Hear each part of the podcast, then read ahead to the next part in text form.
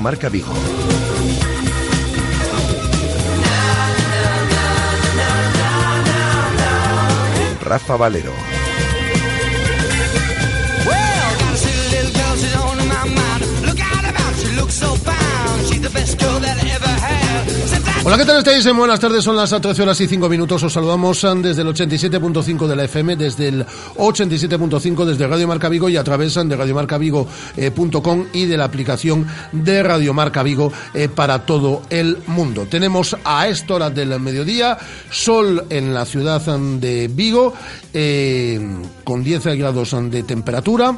Eh, y estas van a ser las previsiones meteorológicas para toda la jornada del día de hoy, que nos iremos a máximas de 12 grados. Tenemos en el exterior de nuestros estudios un 66% de humedad, mañana alguna nube, aunque con temperaturas muy semejantes a la del día de hoy, y lluvia desde el próximo miércoles. Va a llover durante ya prácticamente el resto de la semana, incluido el jueves por la noche, día en el cual el Celta, el jueves no, el miércoles por la noche, miércoles por la noche, día en el cual el Celta recibe la visita del Real Madrid en el Estadio Municipal de Balaídos, partidazo se va a llenar Balaídos o va a presentar un excepcional ambiente para intentar ubicar al equipo de Eduardo Berizo en las semifinales del torneo de Copa. Vamos a hablar mucho del partido del día de ayer, pero yo creo que aún más del partido del próximo miércoles ante el Real Madrid. El Celta perdió ayer en Anoeta con un equipo repleto de teóricos o suplentes por un gol a cero. Un Celta que reservó, en este caso Eduardo Brizo, a muchos futbolistas de cara al envite, de cara al compromiso copero de este próximo miércoles. Hablaremos mucho de lo de ayer y de lo del miércoles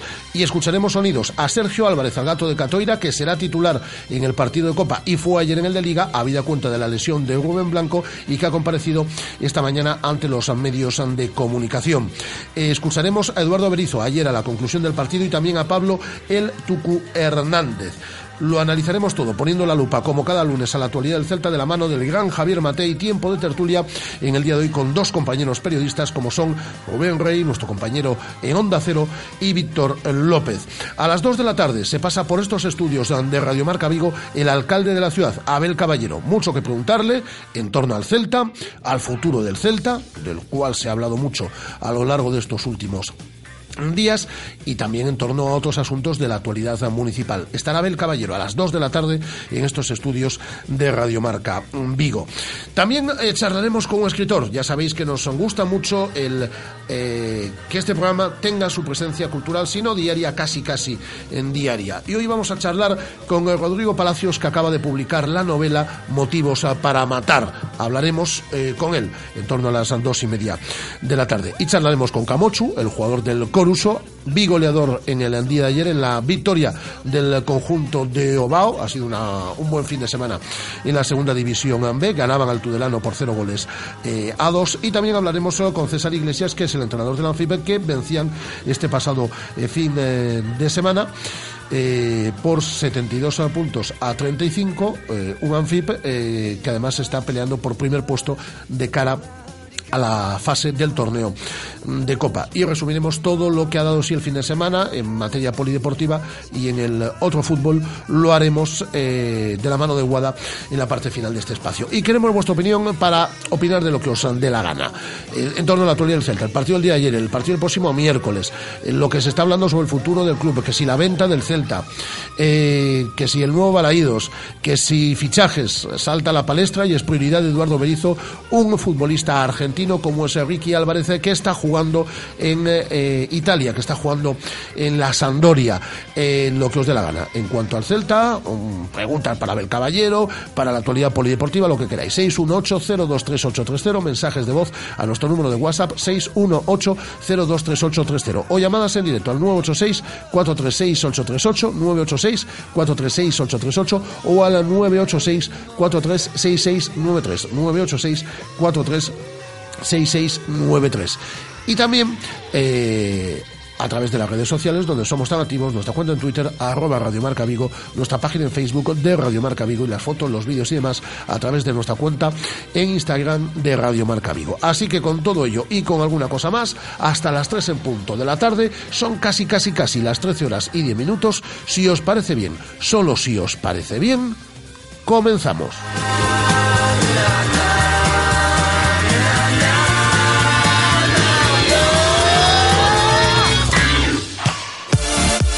Radio Marca, la radio del deporte. Radio Marca. Según las últimas estadísticas, el 80% de la población sufre o ha sufrido dolor de espalda y más de un 25% padece y sufre de hombro doloroso. Seguro que no han venido a nuestra clínica. Clínica de Fisioterapia y Osteopatía Sanare, la mejor receta para los dolores de espalda y hombro. Clínica de Fisioterapia y Osteopatía Sanare. Visítanos en María Verdiales 37 o llama al teléfono 886 11 53 61. Aprovecha y hazte un buen regalo. Por solo 499 euros llévate una bici de montaña de 27 o 29 pulgadas con 27 velocidades y frenos de disco hidráulicos, todos y mano. Anca, tu concesionario de bicis La Pierre, Botequia, Monty y Speed. Y recuerda, también motos KTM y scooters Peugeot. Anca, en Seara 62, Vigo. En Heladería David elaboramos helados con el objetivo de preservar recetas y la tradición familiar italiana al servicio de la calidad y la artesanía, utilizando leches sin hormonas ni aditivos. Elaboramos gofres y chocolate caliente para llevar. Aprovecha nuestra promoción. Llevándote medio litro o un litro, te regalamos otro gratis. Heladería David, en Urzay 72, frente al muro de la estación. Una parada imprescindible. ¿Siempre has pensado en aprender a esquiar pero no te atreves a dar el paso? Ven a Manzaneda y con BVA Escuela Oficial de Esquí Snowboard aprovecharás tu día al máximo. Preferencia en colas, clases para todos los niveles, clases individuales y colectivas, ofertas especiales para grupos, ofertas y reservas en la web www.bvamanzaneda.com. Y recuerda, BVA es la única escuela autorizada en Manzaneda. Optical Unic, más de 60 años cuidando de tus ojos. Disponemos también de centro auditivo y psicotécnico para renovaciones de carnet de conducir, permiso de armas y de embarcaciones. Trabajamos con las mejores marcas, Ray-Ban, Hugo Boss, Dior, graduaciones de vista, medida de presión intraocular, fondo de ojo y adaptaciones de lentes de contacto. Estamos en Ronda de Don Bosco 31 y Venezuela 58 frente al Corte Inglés. En Optical Unic, si vienes de parte de Radiomarca, tendrás un 30% de descuento. Estás escuchando Radio Marca, la radio del deporte. Radio Marca.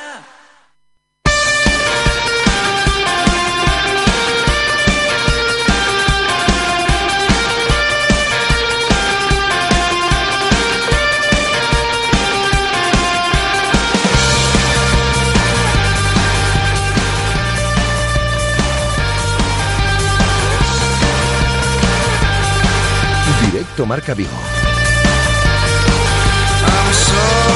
Rafa Valero.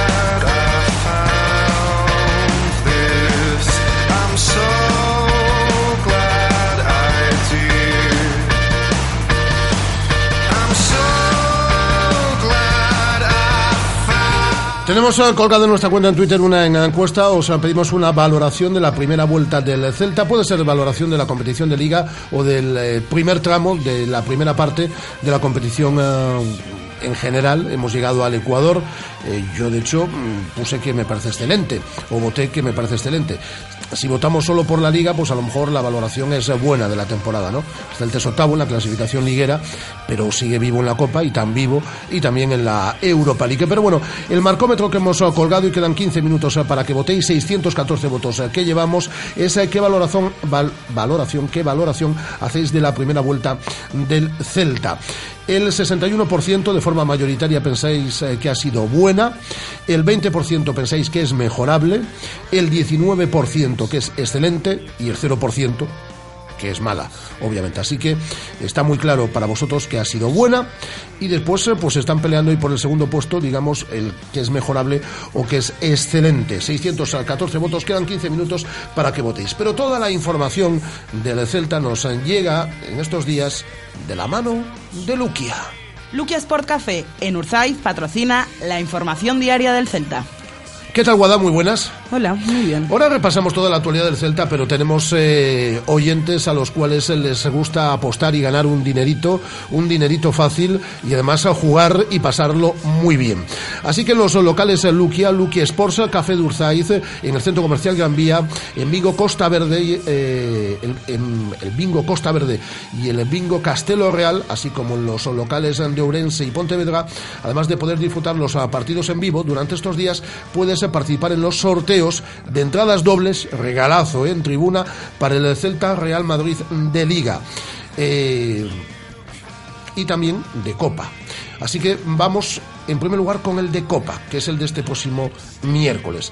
Para ello deberás cubrir una papeleta con apuestas no premiadas que hayas hecho en tu local habitual de Luquia de al menos 20 euros antes del día de hoy a las 8 de la tarde. Es decir, para tener o participar en ese sorteo de entradas dobles en tribuna para el Celta Real Madrid de Copa, deberás cubrir una papeleta con apuestas no premiadas que hayas hecho en tu local habitual de Luquia de al menos 20 euros antes de las 8 de la tarde del día de hoy. En cada local se hará un sorteo en el día de hoy para asistir al Celta Real Madrid de Copa de este próximo miércoles de la mano de nuestros buenos amigos de Luquia. Así que, Guada, recomiéndame cuotas eh, para ese Celta Real Madrid.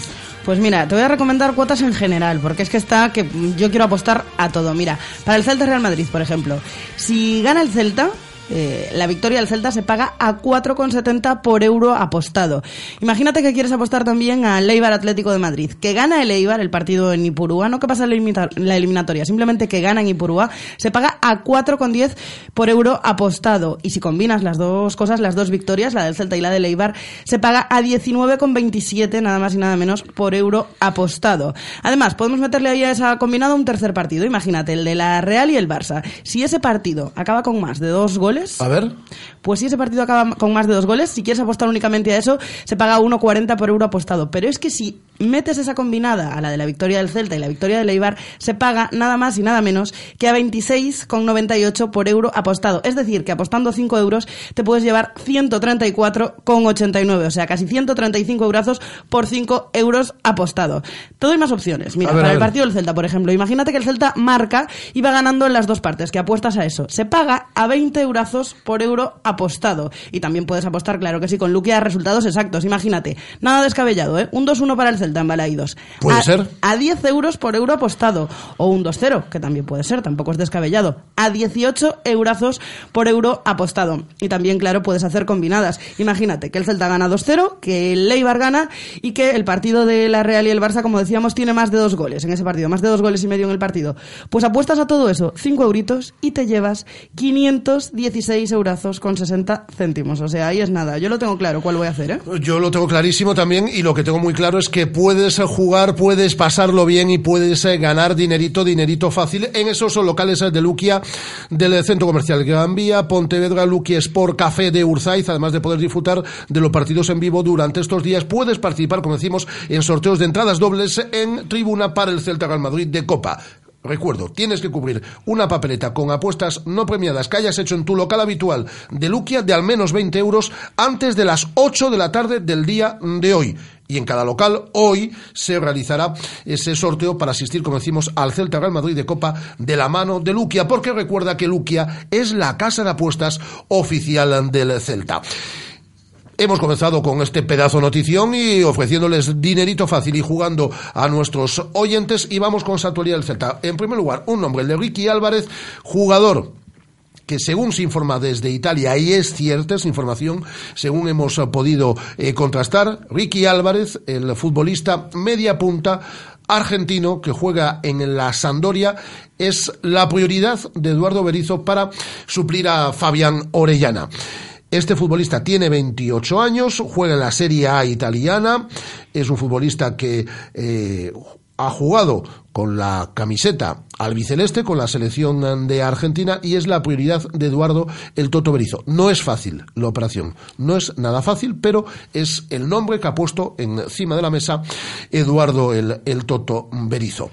Eh, Recordamos que Berizzo también reconocía el pasado sábado en sala de prensa que ya con lo avanzado que estaba el mes de enero, ahora la prioridad Es era fichar bien. fichar bien antes que fichar pronto, ya dadas las fechas. Por cierto, uno de los fichajes en Josabet debutaba, con el cual hablábamos el viernes, debutaba este pasado eh, domingo, ayer domingo, en eh, el partido mm, disputado en Anoeta ante la Real Sociedad. De Bueno, tenemos que hablar porque hoy se retiraba antes en el entrenamiento. ¿qué ha pasado?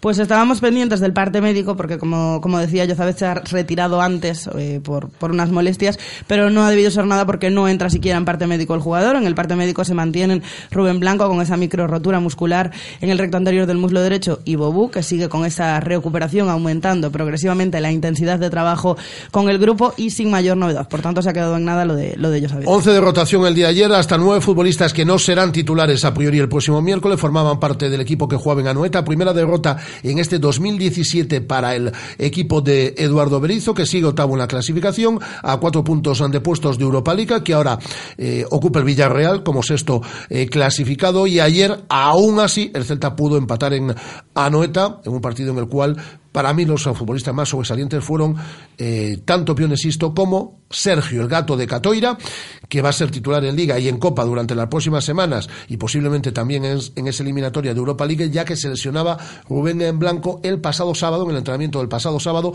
una lesión muscular, una más, que lo va a mantener apartado de los eh, terrenos de juego al menos las tres próximas eh, semanas. Luego analizamos el partido y otros asuntos en cuanto a la actualidad del Celta. ¿Algo que nos tengas que decir, Guada? Pues te cuento plan de trabajo para esta semana. El Celta ha entrenado hoy a las diez y media de la mañana, vuelve a hacerlo mañana martes a la misma hora, a partir de las diez y media. El miércoles es el partido ante el Real Madrid y el equipo entrenará también jueves y viernes a partir de las diez y media en Amadroa. El jueves será el único entrenamiento a puerta abierta de la semana. Eh, vamos a escuchar a uno de los jugadores destacados en el día de ayer, conjuntamente con Piones Sisto, Sergio Álvarez, el gato de Catoira. Por cierto, esta noche, en marcador, estará Johnny con nosotros en la sintonía de Radio Marca, en marcador con Pablo López. Esta noche estará Johnny, el lateral céltico autor de uno de los goles en el partido de ida, como bien sabéis, en el Santiago Bernabéu. Bueno, vamos a escuchar a Sergio Álvarez, al gato de Catoira, como decimos, en su comparecencia ante los medios de comunicación hace unos minutos en esas instalaciones de Amadora, de las cuales acaba de retornar a estos estudios Guada. Sergio Álvarez.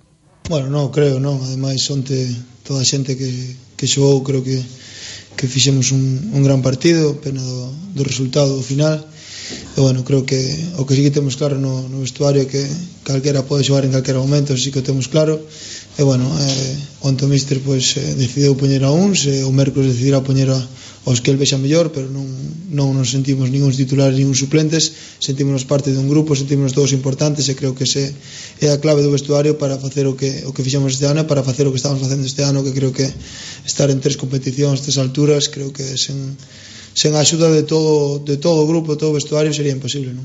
Que opinas das baixas do, do Real Madrid, da lesión de Marcelo Modric? Bueno, evidentemente son dúas baixas importantes para eles, tanto Marcelo como Modric son dous xogadores eh, que xogan case sempre, teñen, bueno, son moi bons xogadores, pero bueno, sempre digo, non, o Real Madrid pois ten unha plantilla ampla, moi grande, bueno, calquera que que poida xogar pois hai que ter moito cuidado porque son grandes xogadores, a María son internacionais e pese as baixas seguramente pois será un partido moi complicado con las bajas que tienen, tienen, tienen varias bajas aparte de Marcelo Modric, eh, ¿y el resultado de la ida del Celta es el favorito? No, no. Creo que un favorito é o Madrid, o Madrid actual campeón de Europa, actual campeón del mundo.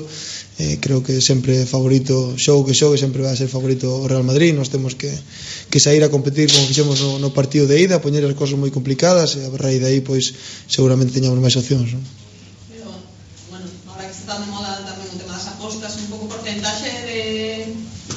eliminatoria como ves agora mesmo? Porcentaxe está igual, non? Eu que sempre digo, Madrid é favorito sempre, eh, non, non digo ninguna porcentaxe, non so que sí que temos eh, moita ilusión e moitas gañas de, de pasar en esta competición, de seguir seguir vivos en esta competición e así o vamos a, a intentar o mércoles, non? Vamos a, a facer un partido complicado para eles, a, a ser nos mesmos, non? Que tamén é importante e a partir de aí, pois, pues, eh, intentar pasar a eliminatoria que sería moi bonito para todos, non? Será ainda máis difícil seguramente non. Eh, eles eh, querrán vir aquí querrán pois, eh, marcar un gol pronto para eh, estar vivos canto antes na, na eliminatoria. Eh, sabemos que eles son un equipo que, que teñen moita facilidade para facer gol entón creo que, bueno, eh, hai que estar moi atentos a eso. Nos temos que, que sair tamén a marcar gol porque creo que se si non marcamos gol vai a ser moi complicado pasar a eliminatoria non? Sobre o partido un guión semellante un tanto guión máis precavido como, como Santiago Bernabéu ou, ou como Suárez na casa tamén con, con eso Bueno, nós queremos ter o control do partido e o máis importante seguramente sexa non non deixar espacios, non romperse quizás que se é un partido pois que que o rompemos, que separamos moitas liñas, seguramente eles se sintan máis cómodos porque son un equipo que cando ten espacios pois é moi perigoso, entón intentaremos eso, non ter o, o, o control do partido se pode ser co balón, que é moito mellor, e senón pois telo controlado pois estando ben xuntiños sen que eles teñan espacios, non? Eh, Sergio, eh, eles eh, prácticamente non fixeron contragolpes que son nas transicións son donde eh, do, do máis peligroso. Si tivesedes vos, vos contragolpes e, eh, e así chegaron os, os goles. A idea do partido debería ser semellante. Bueno, a idea do partido xa che digo, non? Ten que ser eh, non deixar eso, non deixar que fagan transicións porque eles as transicións son son moi perigosas, como ti ben dís eh, a partir de aí nos estar ben xuntiños e como fixemos no, no partido de ida, pois tamén eh, cando roubemos, non, que, que, que somos un equipo perigoso tamén cando presionamos eh, eh roubar e facer dano a eles, non, que se sintan tamén incómodos e eh, e tamén crear ocasións de perigo para que non estén sempre cómodos e vexan que, que nós non lle facemos dano non creo que tamén sea clave nos que vexan eles que nós tamén queremos ir a polo partido e cando teñamos o balón pois intentar facer dano non? Y están obligados a marcar dos goles al menos eh, evidentemente como has dicho se van a volcar para, para ir al ataque es importante tamén amenazarles en ataque que ellos estén pendientes de la defensa Sí, eu acabo de decir, non? Creo que eh, se nós eh, só nos dedicamos a, a defender, pois eles van a sentir moi cómodos e como dixen antes, eles seguramente pois teñen moita facilidade para facer gol. Nós o que temos que facer é si sí, estar xuntiñas, pero nós cando teñamos o balón ou cando roubemos temos que facerlle dano para que eles vexan que nós tamén eh, podemos facerlle dano, podemos facerlle gol, non? Creo que se nos dedicamos só a defender, pois vamos a, a pasar moi mal, non? Vais a Etuku, tan importante como a de Modric e Marcelo para eles? Bueno, é unha baixa importante, Tuco é un xogador importante para nós, pero como dixen antes, non, a clave deste equipo é eh, todo o vestuario, todo o equipo en sí, entón creo que, bueno, seguramente o que xogo pois, vai a facer ben e vai a, a facelo moi ben para que o equipo non, non anote, non? Se está ya planteando un recibimiento al equipo nas redes sociales, eh, como ha sido nas grandes citas, eh, se están vendiendo muchas entradas, pues, eh, está cerca del lleno.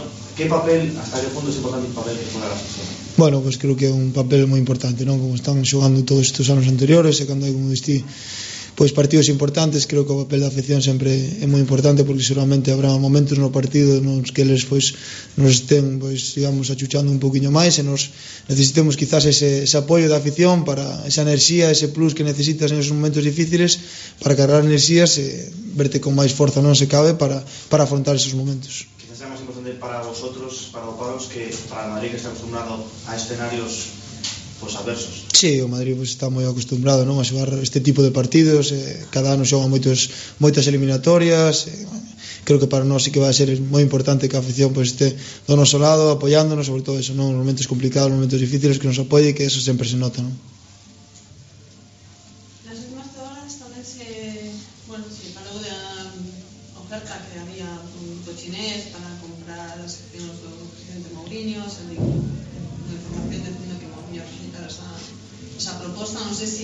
vos seguides un pouco ese tema, se vos mm, axuda a que ver que todo mundo está máis, máis unido, porque a xente en principio non quería que se vendese o Celta, ademais, non sei se vos percibides que esa noticia pode axudar pois, o mércoles a que hai máis xente, a que xente este máis co equipo. Bueno, creo que xa está todo claro, non? O presidente creo que dixo que, que non ia vender, e a xente está está contenta e a verdade é que, que bueno, estabilidade sempre é importante pero bueno, creo que a xente tamén sabe diferenciar e, e agora toca toca centrarse no, no fútbol e, e que vellan ao campo a animarnos e axudarnos ao equipo que seguramente vamos a necesitar non? E Sergio, máis dunha vez dixetes que eh, o teu traballo pasaba para estar preparado para cando o míster te, te reclamara. Eso foi o que sucedeu a, a semana pasada cando non contaba, se imagino, xogar en Arbeta rompeu Rubén e te viches obrigado a, a, a xogar. Mentalmente, eh, estabas preparado para facelo? Sí, sempre digo, non para min o máis importante é o día a día e o estar preparado, non? Entón creo que, que bueno, por un, a desgraza dun, dun compañeiro que nunca queres que, que suceda, que son as lesións, que son o peor do fútbol, pois eh, tocache sair a xogar e eh, bueno, intentei, como digo sempre eh, aproveitar, desfrutar do, do partido e axudar ao equipo, non? Pena ese, ese gol no, nos minutos finais un balón parado que creo que foi un despiste de todos eh, bueno, pena ese gol, pero sí, estaba preparado por sempre digo, non? Cada partido sempre vou preparado por se toca xogar e así foi, non? E, e para ti esta, esta semana que ven de rematar esta a, a vindeira pois non sei se decir unha reválida para eh, recuperar a confianza do adestrador e poder de novo ser titular? Bueno, sempre digo, non? Eh, cando xogas eh, sempre intentas facer o mellor posible para min eh, xogar cada partido vai ser un, un premio como digo sempre cada partido que xogo intento desfrutalo ao máximo porque estou eh, facendo o que máis me gusta estou disfrutando dun gran momento de todo o equipo un gran momento do celtismo entón cada partido para min é eh, é unha oportunidade para disfrutar, entón creo que non teñen que poñer metas máis alá, senón cada partido eh, axudar ao equipo a facer o mellor posible, que eso significará que, que o equipo está ben e seguimos gañando, non? Caminando unha última pregunta. Remata a primeira volta, 27 puntos, a 4 do, de Europa, cal é a túa valoración global? Bueno, creo que a primeira volta eh, para min é unha, unha boa primeira volta porque, bueno, empezamos con con moitas dificultades a, a tempada, non empezamos de todo ben que, que quizás tiñamos que comezar e despois co, co paso do tempo creo que o equipo foi, foi crecendo e foi, foi ainda máis e así o estamos demostrando, non? Pena xa che digo de onte non non gañar, incluso empatar, que seguíamos sumando e, e bueno, creo que a primeira volta valora como positivo porque sobre todo eh, fixemos moitos puntos, estamos alexados da, da zona de descenso, estamos cerca de, de conseguir os puntos para, para a permanencia, de ser, estamos cerca incluso de, o objetivo ano pasado que conseguimos Europa que que bueno, hai que mirar eso tamén, que tamén estamos vivos este ano en Europa, estamos vivos na Copa, eso tamén na Copa do Rei, eso tamén é moi importante, entón valoro positivamente este este primeiro tramo de competición, digamos. ¿no? Las palabras de Sergio Álvarez del Gato Catoira ya sabéis eh, que habría finales del año pasado y es éxito de crítica y público y eso que estamos en invierno, ¿eh? da igual. Heladería David, porque elaboran helados con el objetivo de preservar recetas y la tradición familiar italiana al servicio de la calidad y la artesanía. Además ya sabéis que es un auténtico postre gourmet que recuerda fórmulas de antaño con materias autóctonas, ecológicas y del mundo, utilizando leche sin hormonas ni aditivos. De la mano del gran chef David. Y ya sabéis además que en Heladería David se elabora artesanalmente crepes, gofres y chocolate caliente que solo encanta Guada para llevar. Sus promociones eh, las podéis eh, seguir a través de heladeriadavid.com y además Heladería David ya sabéis, está en 672 frente al muro de la estación y con ella nos vamos a ponerle la lupa a la opinión cada eh, lunes en esta sintonía de Radio Marca Vigo del gran Javier Mate. Hola Javi, ¿qué tal? Muy buenas. Hola, ¿qué tal? Buenos días. Qué bien está el Coruso que ganaba. Vamos a hablar con Camochu luego, en torno a las dos y media de la tarde, porque sus dos goles sirvieron para ganar ayer en Tudela. Viaje sencillito, cómodo, plácido, un par de horitas de autobús, ¿no? 0-2.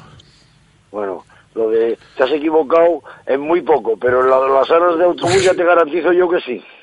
Pero bueno, sí, afortunadamente ganar siempre es, es bueno y siempre eh, seguimos diciendo lo mismo, es el mejor psicólogo, el mejor agente motivador y ganar siempre es importante y más fuera de casa. Para nosotros es importante porque vamos a recibir ahora a un equipo muy atractivo como la Ponferradina que tiene jugadores, bueno, el año pasado estaba en segunda y descendió pues por esas cosas de la vida y, y cara a este tramo competitivo, tener 31 puntos nos es muy positivo.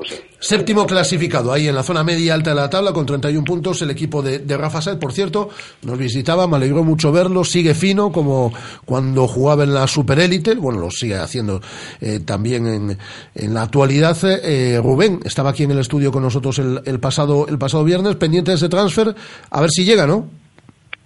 Bueno, yo creo que ya vamos a ser capaces de, de, de, ponernos de acuerdo con los con los indios y hoy hemos avanzado bastante. Espero que esta semana quede todo solucionado. Sí, de, siempre es importante contar con gente con gente además como en este caso jugadores de que han jugado en, en, en una superior categoría. Pues eh, luego hablaremos, como digo, seguiremos hablando del Coruso, como hacemos todas las semanas en varias ocasiones. Hemos citado a Camochu en torno a las dos y media, bigoleador en el día de ayer y partidazo este próximo eh, fin de semana en el, en el campo de Obao. Eh, Javi, por cierto, escuchábamos cuando, cuando te llamábamos a Sergio Álvarez, al gato Catoira, que tiene que asumir ahí la responsabilidad de la portería de cara por lo menos a las tres próximas semanas. Está teniendo mala suerte desde que está en la élite. tú que has sido el mejor portero en la historia del Celta, Rubén Blanco, ¿eh? Ha acumulado muchas lesiones, que no son lesiones muy largas, pero que justo parece cuando llega, cuando se hace con la titularidad, pues siempre le surge algún problemilla y ahora lo vuelve a quitar del equipo durante casi un mes. Pues sí, la verdad es que es de lamentar que no acabe de coger esa línea de continuidad cuando estaba adquiriendo un nivel, que es lo que da al jugar con partidos seguidos, no un buen nivel pero por otro lado también, pues otra vez ensalzar un poco la labor de, de Sergio, que parece que no se ha cabreado nunca, que sigue trabajando. Y que ayer igual, estuvo sobresaliente. Y que cuando tiene que jugar, pues rinde, y cuando tiene que jugar no son minutos de la basura, es en, en Anoeta, es en el Bernabéu, es- es- son partidos importantes, y la verdad es, es que dices, joder, pues este chaval, pues si tendría que estar moralmente y un poco anímicamente bueno, pues eh, él siempre demuestra estar a punto. A ver si toman nota algunos, si lo digo por lo sucedido la semana pasada, y son lo suficientemente discretos para cuando no les toca ser eh, los protagonistas de, de la primera página, pues eh, sepan seguir entrenando, callarse, ser disciplinados y, y- y sumar cuando les toque sumar, ¿no? Y luego demostrar lo buenos jugadores que son. Por todos, lo digo, y sobre todo por lo de la semana pasada. A ello voy, Javi, porque el pasado lunes nos pillaba toda la situación de Orellana con, contigo en antena, contábamos. Por decisión técnica no ha entrenado en el día de hoy, pero esto no huele bien, no huele bien porque estas decisiones no se toman a la ligera. Y no se toman tan a la ligera como que en un gesto que valoro, Eduardo el Toto Berizo, además, con luz y taquígrafos explicó todo lo que había sucedido, eh, todo lo que había sucedido, a excepción, que eso queda en el interior del vestuario, de los insultos que se produjeron para, para tomar esta decisión, que yo creo que eh, Eduardo el Toto Berizo ha estado perfecto. Tú eh, has sido futbolista muchísimos años en la élite, pero has sido entrenador. Ahora mm, ocupas una dirección, una dirección eh, deportiva. Es decir, hay algo que es innegociable en un vestuario y es el principio de autoridad del técnico, Javi. Claro, es que son pequeños detalles que no nos Además aquí cuenta. llovía sobre mojado.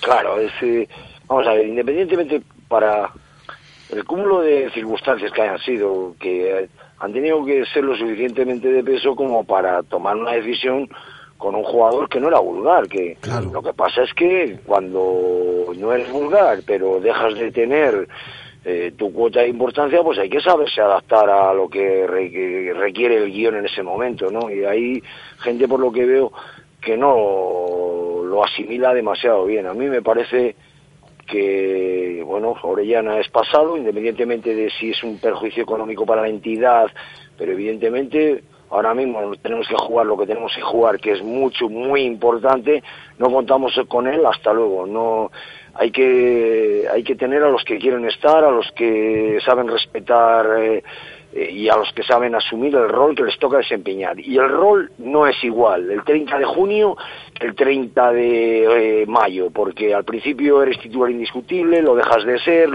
Por eso es tan importante que jugadores que a veces incluso criticamos estas rotaciones en masa que, no, que, hacemos y tal, joder, lo, cierto es que la gente sigue enchufada, sabe, sabe adaptarse y que evidentemente habrá mucho descontento y a, todos nos gustaría jugar más. Pero todos tienen que aceptar lo que, el rol que le, que le designa el cuerpo técnico. En este caso, pues una vez más, tengo que estar a favor, evidentemente, eh, de quien tiene que impartir una justicia para toda la plantilla. El otro día le oí una frase, ya sabes que soy un, un admirador del bosque decía que tratar a todos igual es un principio de injusticia. Claro, bueno, pues que todos requieren sus, sus- pequeños matices, sobre todo en los grandes clubes y con las grandes estrellas, y probablemente Orellano lo sea a nivel internacional y tal.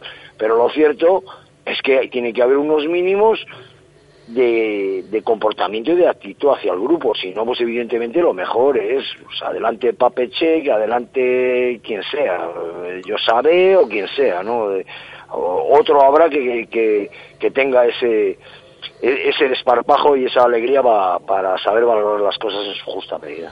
Javi, ayer salimos, digamos, con el equipo B, un equipo de rotación, pero el Celta mm, estuvo ahí a punto, ¿eh? es decir, eh, yo creo que en general el partido del Celta es bueno, hubo llegadas varias de Pionesisto, una ocasión clarísima que, falla Señé, un taconazo de, de Guidetti que no entra por los pelos, bueno, se perdió 1-0, pero yo entiendo que le dé prioridad absoluta, en este caso Berizo, ayer al partido de Copa del miércoles, porque es un partido importantísimo, y es que además ayer con lo que sale, yo solo le echo en cara una cosa, ¿eh? es que en, los cambios, por ejemplo, no le hubiese dado 15 minutitos más, que no hubiese pasado nada y hago aspas saliendo desde el banquillo, porque al final ya estaba un poquito agotada la Real Social, que había hecho un esfuerzo el jueves, y ahí estuvimos a punto de empatar el encuentro. Pero claro, es un once teórico equipo B, pero claro, está Sergi Gómez, está Fontás, en ese equipo está el Tuco Hernández que no va a poder jugar el, el próximo miércoles, está eh, Josabet, está Rossi, está Pionesisto, es decir, es un equipo de garantías también. Tiene que ser difícil, ¿no? Porque ahora mismo todos estamos por la calle y todo el mundo... Habla del miércoles. Sí, no he oído hablar de, de- De la Real. Ni, ni viernes, ni sábado, ni domingo, nadie me ha- a mí nadie me habla de la Real y a mí todo el mundo me habla de fútbol. Afortunadamente para mí, evidentemente. Y a mí todo el mundo me dice, y bueno, y el miércoles, y, el, y la Copa, y el Madrid, y el no sé qué. Y, joder, pero y la, la gente no piensa que tenemos que jugar en San Sebastián. Digo, madre mía, qué difícil tiene que ser eh, esto, ¿no? Y bueno, eh, te haces una idea. Entonces, eh, no es ya tanto el, el tema físico, porque la Real jugó el jueves y hizo bastantes menos rotaciones que nosotros, ¿no? Y, y jugó con, con Yuri, con Ruli, con, y con casi todos, menos, menos, menos Xavi y, unos, y un par de ellos más. Entonces, bueno, no es tanto el tema físico como, como el mental, ¿no? Y yo entiendo que ahora mismo, pues claro, es que tenemos una oportunidad maravillosa de, de meter un golpe en la mesa y estemos todo el mundo. Ahora, dicho eso, pues es decir, a mí creo que debemos hacer esas rotaciones porque para eso tenemos la plantilla. Lo que pasa es que llevadas tan masivamente nos, nos permiten un poco, y todo el mundo dice, joder, y otra vez a balón parado. Claro, pero probablemente eh, es que hay que cambiar todo, las marcas hay que cambiar. eh, claro, es una rotación demasiado masiva. Pero en este caso lo entiendo porque ya no tanto por lo físico, que desde el miércoles ahora nos vamos a recuperar, seguro que sí, de aquí al miércoles también, pero, pero mentalmente tiene que ser muy difícil porque es que la gente no piensa nada más que los aficionados, los todo el mundo piensa en, en- en el partido de Copa, entonces no tiene, no, no es fácil ir a, a San Sebastián, que dicho sea de paso, vale, tiene un equipazo y está en una dinámica también excelente, y, no es fácil el, pintarles la cara, como vulgarmente se dice. Y de ese partido del que todo el mundo te habla y, de que to- y del que todo el mundo habla, el del miércoles, después del 1 a 2 de la ida. Por cierto, el Madrid vendrá Vigo sin Marcelo, bajas por lesión, Marcelo, Modric, Carvajal, Pepe, Bale y con eh, molestias se encuentran tanto James como Danilo como Cristiano Ronaldo. Pero con todo eso y con el partido que hicimos en la ida, ¿qué partido esperas eh, pasado mañana, Javi? Pues vamos a ver, a mí todo el mundo me dice que lo mejor que tenemos es el resultado, y el resultado es buenísimo, pero yo creo que lo mejor que tenemos es precisamente la capacidad que el equipo muestra, ¿no? Y que eh, con toda la artillería nosotros vamos a ser vamos a ser inteligentes y vamos a jugar un buen partido. Yo espero un, un ataque del Madrid eh, continuado, pero pero eh, cubriéndose un poco las espaldas porque sabe que va a jugar ante un equipo que sabe hacer muy buen uso de la pelota. Entonces, la verdad, no, ahora mismo que me perdone, pero no veo la posibilidad de que el Madrid nos meta mano. Que, pues que nos puede, claro, evidentemente que sí, que no- nos puede remontar el resultado. Pero es que nosotros vamos a hacer seguro, seguro nuestras ocasiones de gol y, y entonces al Madrid no, no le es fácil porque tiene un grandísimo potencial, tiene grandísimos jugadores, pero tampoco tiene esa dinámica arrolladora que ha tenido en otros momentos. Y me parece que está pasando por un periodo de, dudas y no va a jugar contra el Chiquilicuatre eh, de las Rías Baixas, va a jugar con el Celta, con un Celta muy convencido, eh, físicamente fuerte, recuperado, mentalmente concentrado. Entonces, a mí me parece que ese es el mayor mm, caudal que tenemos ahora mismo. Totalmente, como siempre, de acuerdo.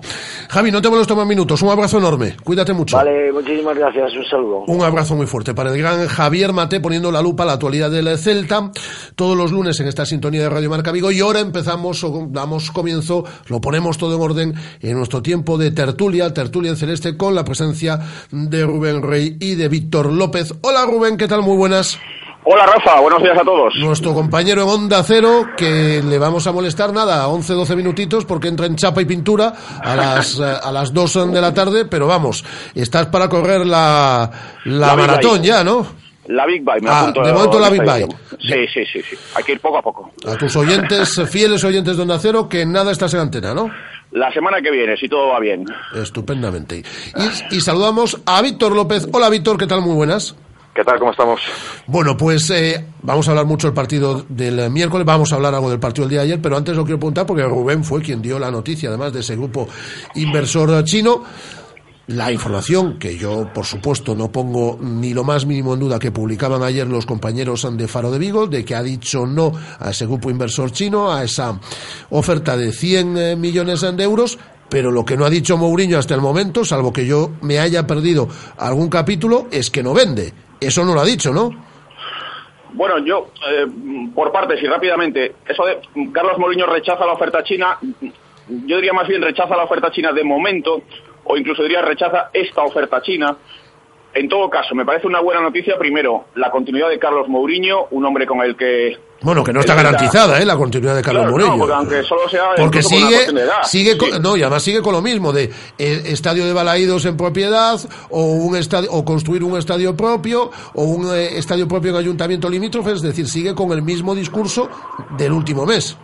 por lo menos eh, cerrar, aunque sea parcialmente o aunque quizás en falso, por un tiempo, cerrar este asunto que estallaba el 13 de septiembre, son más de cuatro meses de debate, de polémica, de cierta fractura, división eh, entre el celtismo y demás. Que vaya a continuar me parece una, buena noticia, es el hombre que ha construido, es el arquitecto de este Real Club Celta y hay una, un aspecto a mayores. Son sociedades anónimas, son SA, pero también son SAD y esa E de deportiva lo cambia todo. Lo digo porque en esta situación deportiva que vive ahora mismo el Real Club Celta tan golosa, no es fácil bajarse del tren. Y yo creo que por ahí también a Carlos Mourinho le, le ilusiona la situación deportiva. Que vive. imagínate que ganamos una copa y la levantan los chinos. Que, Claro, que- es que- querrá levantarla él, me voy- imagino. Voy por ahí. Em, a partir de ahí, bueno, eh, su retiro dorado en México se le podía estar a lo mejor eh, ensuciando un poquito con algún caso de corrupción política que afectaba, tocaba o salpicaba a él y a su familia. También sabemos que el gobierno chino está tratando de frenar un poquito el- la barra libre de compra de clubes, de contratos millonarios a futbolistas, etcétera. Así es que por ahí puede, puede haber también eh, parte de la, de la explicación, amén de que los chinos tenían un eh, enorme interés en comprar un Celta con estadio en propiedad. Y yo creo que Carlos Mourinho ya se ha dado cuenta de que esto a, a corto, medio diría que largo plazo no va a ser posible. Por cierto, a las dos estará aquí el alcalde Abel Caballero en este, en este estudio. Víctor. Bueno, pues eh, estaría bien, de todos modos, que le preguntes al alcalde por este tema, ¿no? Sí, sí, le Eh, preguntaremos. Y, y- pero bueno, yo sí que lo que creo es, bueno, no estoy de acuerdo con en el aspecto de que el debate se corta, eso que dice Rubén, no, porque el debate sigue, lo único que se Estamos modifica. hablando, perdón, con un auténtico experto en chinos, ¿eh? A lo largo de estos dos últimos meses, como, como es Víctor López. Que sueña en chino. Ahora mismo estaba aquello, además. Pues yo lo que quiero es que el debate se, se va ido modificando, ¿no? Desde que empezó, desde que saltó la primera rueda de prensa en la que Carlos Mourinho explica que eh, aquello de, bueno, o, si se lo queda mi familia, pero mi familia no se va a quedar, o si se lo se queda Antonio Chávez, pero Antonio Chávez no se va a quedar, o se vende el club. Bueno, pues desde entonces han ido pasando un montón de cosas pero que no son más, eh, que forman parte de este proceso, ¿no? Un proceso en el que seguimos en lo del principio, es decir, eh, parece que no se va a quedar nada de la familia de Carlos Mourinho, parece que no se va a quedar Antonio Chávez, y por tanto al final la solución probablemente sea la venta del club, ¿no? Otra cosa es a quién se le vende, si a los chinos, a los americanos o a un grupo gallego. A quién se le va a vender o quién se va a quedar con el Celta. Pero que evidentemente parece que esa es la solución final, todavía sigue pareciendo igual, a no ser que, como dice Carlos Mourinho, pues consiga hacer un nuevo estadio o consiga que le vendan balaídos. Bueno, pues son cuestiones que siguen estando encima de la mesa, por lo que creo que el debate no se ha cerrado, el debate sigue todavía abierto y muy candente, vamos. Yo, empezaría a... mm, ya se ha leído entre líneas y creo que asistimos porque hubo unanimidad en los tres grupos de la corporación local sobre el no a la venta de balaídos. A mí me da la sensación, es una impresión muy personal, ¿eh? que mm, por órdenes de, de más arriba la postura del Partido Popular va a ir cambiando, va a ir girando y el Partido Popular se va a ir poniendo cada vez más del lado de Carlos Mourinho en este asunto. Hombre, Elena Muñoz. Pues, pues, pues, pues menos mal, con todos los palos que le dio Carlos Mourinho a Elena Muñoz en aquella rueda de prensa, sí, ya he visto. Sí, pero donde hay patrón no manda no marinero. manda marinero, efectivamente, y Elena Muñoz tiene patrón. Pero, eh, independientemente de todo eso, Hay otro grupo de municipales que le siguen Claro, diciendo, claro, no- no le vale, claro, que le siguen diciendo que no. Eh, y bueno, yo creo que de verdad que ha cambiado muy poco el cuento y, y es lo que decía Rubén y lo que dice Víctor, ¿no? Es decir, es un episodio más y esto no quiere decir, no ha salido Carlos Mourinho para decir bajo ningún concepto no vendo el Celta. Y, por cierto, para, para alguno que, que estará ahora muy pendiente de este asunto, esto no se lo inventan los medios de comunicación, esto lo ha ido contando el presidente Carlos Mourinho en sus diferentes foros, comparecencias, etcétera, etcétera. Él habló de los chinos, él habló de todo, de to- esto no se lo ha inventado nadie. Es que ni, ni no es cierto lo que decía Carlos Mourinho y que se lee mucho en redes sociales y tal. No conozco ni un solo medio de comunicación que jamás haya dicho en estos meses el Celta está vendido. Lo que todos hemos ido informando es que hay negociaciones como se ha confirmado que las ha habido, que había una oferta como se ha confirmado que la ha habido, que había un dinero en el banco como se ha confirmado que lo, ha habido. Lo que sí hemos decir, dicho, y yo no me escondo, y, y lo hemos dicho, el 90% de los medios de comunicación, por no decir el 100%, es que intuíamos, no digo el 100%, digo el 90%, es que intuíamos que el Celta iba hacia la venta. Pero Sí, lo sí, hemos sí, dicho nosotros, como lo ha correcto. dicho cantidad de personas de la sociedad viguesa. Empezando por el propio presidente Carlos Mourinho, que ponía lo que decía Víctor antes. Si, lo, si se quedan mis hijos, si se queda Antonio Chávez, pero es que esto es imposible, bueno, pues es, es el propio presidente. Pero bueno, no vamos a perder más tiempo en esto porque yo creo que es un tema tan, tan, tan claro que tampoco necesita eh, que demos explicaciones al, al respecto. Eh, vamos a hablar mucho del partido del miércoles, o un ratito por lo menos con Rubén que se nos tiene que ir. Pero del partido del día de ayer, bueno, pues el equipo B, que yo lo único que, que, que, que, le echo en cara a Berizzo, que me parece que eh, apostó por el 11 que tenía que apostar, y porque además en ese equipo B ha- había muchos eh, jugadores importantes de este Celta, aunque no sean titulares indiscutibles, yo lo que le echo en cara a Berizzo es el no haberle dado pues esos 15 minutitos más a Iago Aspas, etcétera, etcétera, que yo creo que con eso nos hubiese llegado para el empate. Ah. Por lo demás, yo no tengo nada que reprochar. No me pareció no me pareció mal el partido del, del Celta de ayer. De los 10 jugadores de campo solo dos titulares. Y aún así el equipo da la cara pelea trabaja. Posiblemente el resultado sea justo pero incluso pudo perfectamente sacar un empate. Y bueno yo creo que es el 11 efectivamente más eh, lógico en mi opinión pensando en el partido del miércoles. Y más allá de, de esto con buenos minutos, por cierto, de, de Pione Sisto, que lo intenta permanentemente. Yo creo que tiene unas cualidades, un potencial, ahora que están los dribladores en vías de extinción. Es un regateador casi a la antigua usanza. A veces incluso se pasa, tendría que asociarse más, porque a veces se regatea incluso a sí mismo. Eh, quería hacer un pequeño inciso rápidamente sobre la portería. Eh, Sergio es un, es un currante, es un luchador, es un superviviente, lo ha sido toda su vida. Y cualquier otro después de perder la titularidad con las críticas, con los malos partidos que tuvo, las malas actuaciones, el entrenador le, le quita la titularidad y tal, eh, cualquier otro a lo mejor se habría venido abajo. Y resulta que en Copa, y también ayer, hemos visto que, que Sergio, lejos de arrojar la toalla o de venirse abajo, mm, ha vuelto mm, a un altísimo nivel. Y eso yo creo que, que dice mucho de Sergio, mm, no como portero, sino como deportista. Bueno, yo, yo del, partido de ayer me quedo con, eh, con lo que decía un poco Rafa, ¿no? Con ese amargor de, de esa media hora final que quizás con, con una serie de cambios eh, con anterioridad, pues a lo mejor pues hablábamos otra cosa, ¿no? Evidentemente todo es caer en la especulación. También es cierto que a lo mejor saliendo con el equipo titular en Anoeta perdías igual. Eh, pero sí que te queda la sensación, como nos ha pasado en algún partido de Europa League, que el plan A eh, de ir aguantando el marcador funciona y que con la solución de los cambios en el final de partido, pues eh, te llega la posibilidad de, de ganarlo, ¿no? Eh, bueno, creo que se tuvo, de hecho, eh, esa ocasión clara, esa ocasión buena de, de Guidetti para, para hacerlo, para menos empatar el partido, bueno, pues eh, te queda ese amargor, sobre todo porque la Real es un equipo que va a estar ahí en tu pelea y, y bueno, es un marcador que esperemos que no tengamos que echarlo de menos a final de temporada. y que está con 35 puntos, 8 más que el Celta en zona de Champions League. Y ayer yo creo que queda muy patente que el Celta de suplentes no es inferior a la Real. Quiero decir con ello que, claro, le, le pesan al Celta las tres competiciones, etcétera, pero que el, el actual Celta sólido, con su equipo de gala, etcétera, es un equipo para, para pelear por cotas muy altas. Lo que pasa es que, claro, el fondo de armario no le da, por ejemplo, para ponerse a pelear por la Champions, que este año está además más cara que nunca con el Sevilla y demás, pero Sí, proba- sí, probablemente Rubén le daría si no tuviese el problema Exacto. que, tiene, que es que está en tres competiciones. Problema, Claro, claro. problema, ¿no? Pero es que Sí, la sí. Real ese problema no lo tiene. Es decir, Claro. no, eh, entonces, bueno, pues como no lo tiene, pues por eso puede estar peleando por la Champions, ¿no? Pero sí, que yo creo que eh, esta temporada, teniendo en cuenta que cómo están los demás, esta está- estaría peleando Por el cuarto puesto, por, sí, por sí. el cuarto puesto. Eh, La última para Rubén y luego me quedo cinco minutitos más con, eh, con Víctor, porque como decimos, entra en chapa y pintura en un instante, Rubén. ¿Qué sensaciones eh, tenéis de cara, de cara al partido de este, de este miércoles, Rubén? Bueno, el Celta mm, es un poco históricamente pupas.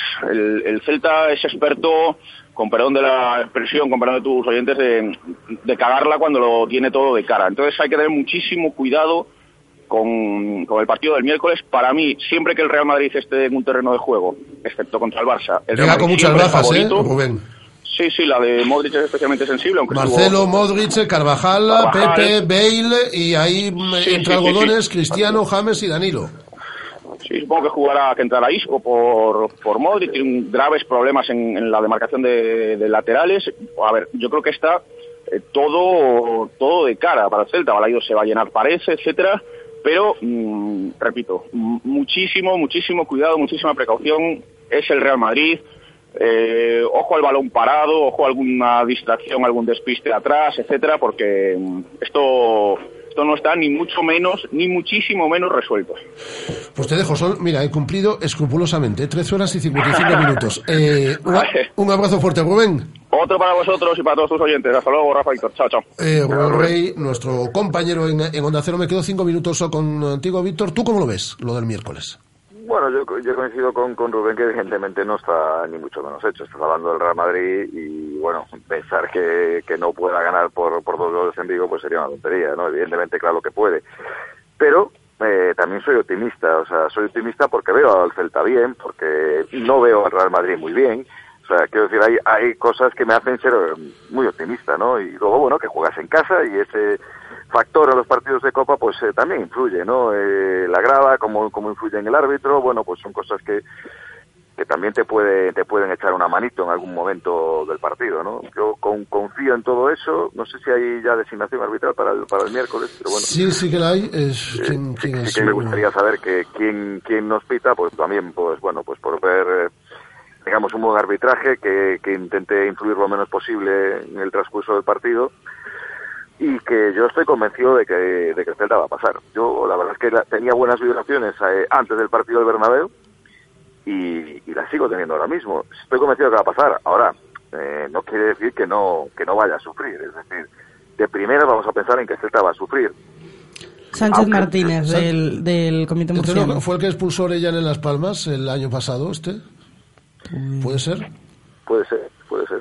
Puede ser que, pues, bueno, Orellana ya no está. Orellana ya Desde no luego, está. desde luego no es... No es de los buenos, ¿eh? No es un árbitro de primer nivel, ¿no? No. Eh, eso ya no me gusta nada, ¿no? O sea, no... Este no- es de los que se puede manejar. Eh, eso ya no me gusta nada porque es un, no es un árbitro de, digamos, de los que todos sabemos como, o reconocemos como los importantes de, a nivel nacional, ¿no? Bueno, no es buena cosa esto, pero, pero en fin, eh, no, no, no es un buen detalle que no sea un árbitro de los, de los mejores que podemos considerar, ¿no? Eh, vamos a echar mucho de menos al Tucu. Ellos tienen muchas bajas también, ¿eh? pero nosotros vamos a echar mucho de menos al Tucu. Yo echaría de mucho, de, bueno, echarle mucho menos al Tucu, sobre todo en el momento en el que estás, es, es normal echarlo siempre, pero lo echaría sobre todo mucho más con un marcador en el que tuviese el Celta la, la- la obligatoriedad de ganar, ¿no? Eh, con el marcador que tiene el Celta en este momento, bueno, pues eh, pasó el día del, del Alavés, ¿no? En el que no estaba el Tucu tampoco. Pues eh, yo creo que, que son en este, en este tipo de partidos el Celta juega a otra cosa y en esa otra cosa, pues ah, eh, bueno, se sabe defender muy bien con Marcelo, Radoya y Daniel Vaz como línea del medio campo, ¿no? Eh, incluso, bueno, pues vamos a ver eh, qué, qué otras soluciones puede buscar, pero pero yo creo que va a apostar por ese equipo, ¿no? Con Marcelo Radoya Vaz y con Aspas, Guidetti y Bongondá, ¿no? Yo Eh, también lo creo. Sí, yo creo que el único cambio va a ser ese, efectivamente, que va a apostar por un once más ofensivo a priori que el del Santiago Bernabéu, sacrificando un mediocampista de forma obligada y entrando en ese equipo. John Guidetti Eguada Y, es efectivamente es Sánchez Martínez. Ando bien de memoria, ¿eh? Sí, sí, sí. ¿no? El Está 2 de febrero del año sorprendidísima, pasado. decir. No, no, no, no, sorprendidísima tampoco. Eh, sí, al que Orellana le había dicho que malo eres un par de veces. Orellana que paz descanse, como dijeron aquí el otro día Miguel Lago y, y José Valtierra. Eh, por cierto, Víctor, antes de ir finalizando, Pablo Cordeiro, eh, os planteaba una pregunta a Rubén y a ti, pero bueno, Rubén ya, ya lo hemos ya lo hemos despedido. Si creéis que el Toto, eh, con las incorporaciones que está pidiendo y si al final le, le, hacen caso, eh, con el tema Orellana también, en el cual obviamente, como no podía ser de otra manera, su postura es la que prevalece. Esa petición de Ricky Álvarez, que no está fácil, su incorporación, como hemos dicho, pero que es la prioridad de Berizzo para reforzar la media punta, el internacional argentino de la, de la, de la Sandoria. Eh, si creéis que con estas mm, eh, decisiones su renovación puede estar más próxima, eh, Víctor. Bueno, yo, yo es, sí que creo que mm, tu renovación puede estar próxima y sí que creo que él de todos modos es en, en, esto va a ser bastante cabal y va a tratar de ver un poco cómo desarrolla el resto de la temporada pero los pasos que está dando son un poco para, parece con la intención de, de quedarse. Así como hace unos meses lo veíamos lejos, ¿eh? Eh, pues ahora da la sensación de que él sí está contento con lo que tiene, cree que tiene un equipo al que todavía le puede dar otro otro pasito más y bueno él está contento en Vigo y, si les van un poco haciendo el, el, equipo y la plantilla como él como él quiere y le dejan tomar decisiones que es un poco lo que eh, imagino lo que quiere cualquier entrenador pero en este caso el Toto lo que está dejando ver en sus últimas declaraciones pues a partir de ahí sí que es posible que él piense que no encuentra un lugar mejor en el que estar que Vigo, ¿no? Y que por eso se quiera quedar en el Celta. ¿no? Oye, te quiero preguntar, porque Víctor, además de narrar que lo borda todos los partidos del Celta en, Balaídos para marcador aquí en eh, Radio Marca, eh, narra también para Celta Media los partidos del Celta B eh, cuando juega como local. Eh, a Borja Iglesias, a nuestro amigo Borja Iglesias, le queda muy pequeñita ya la categoría de segunda B. No, ya vamos diciéndolo, yo creo que desde que arrancó Son la 16 temporada, goles ya, ¿no? Sí, sí, bueno, pero ya no es solamente este año, el año pasado ya hizo una gran campaña. Borja, pues sí, no, no, no, no, le queda pequeña, pero bueno, pasa, este año hay muy buenos equipos en segunda B, ¿no? Hay futbolistas que son que son de segunda división que están jugando en segunda B, muchos futbolistas que serían de segunda división que están jugando en segunda B. Hay muy buenos equipos, creo que la cultura leonesa, Racing Santander, Pontevedra, hay jugadores que cualquiera de ellos podría estar, muchos de ellos podrían estar en segunda división. Y ese es el caso de Borja Iglesias, y no solo de Borja Iglesias, de Borja Iglesias, de Borja Fernández, de Gus de Ichan.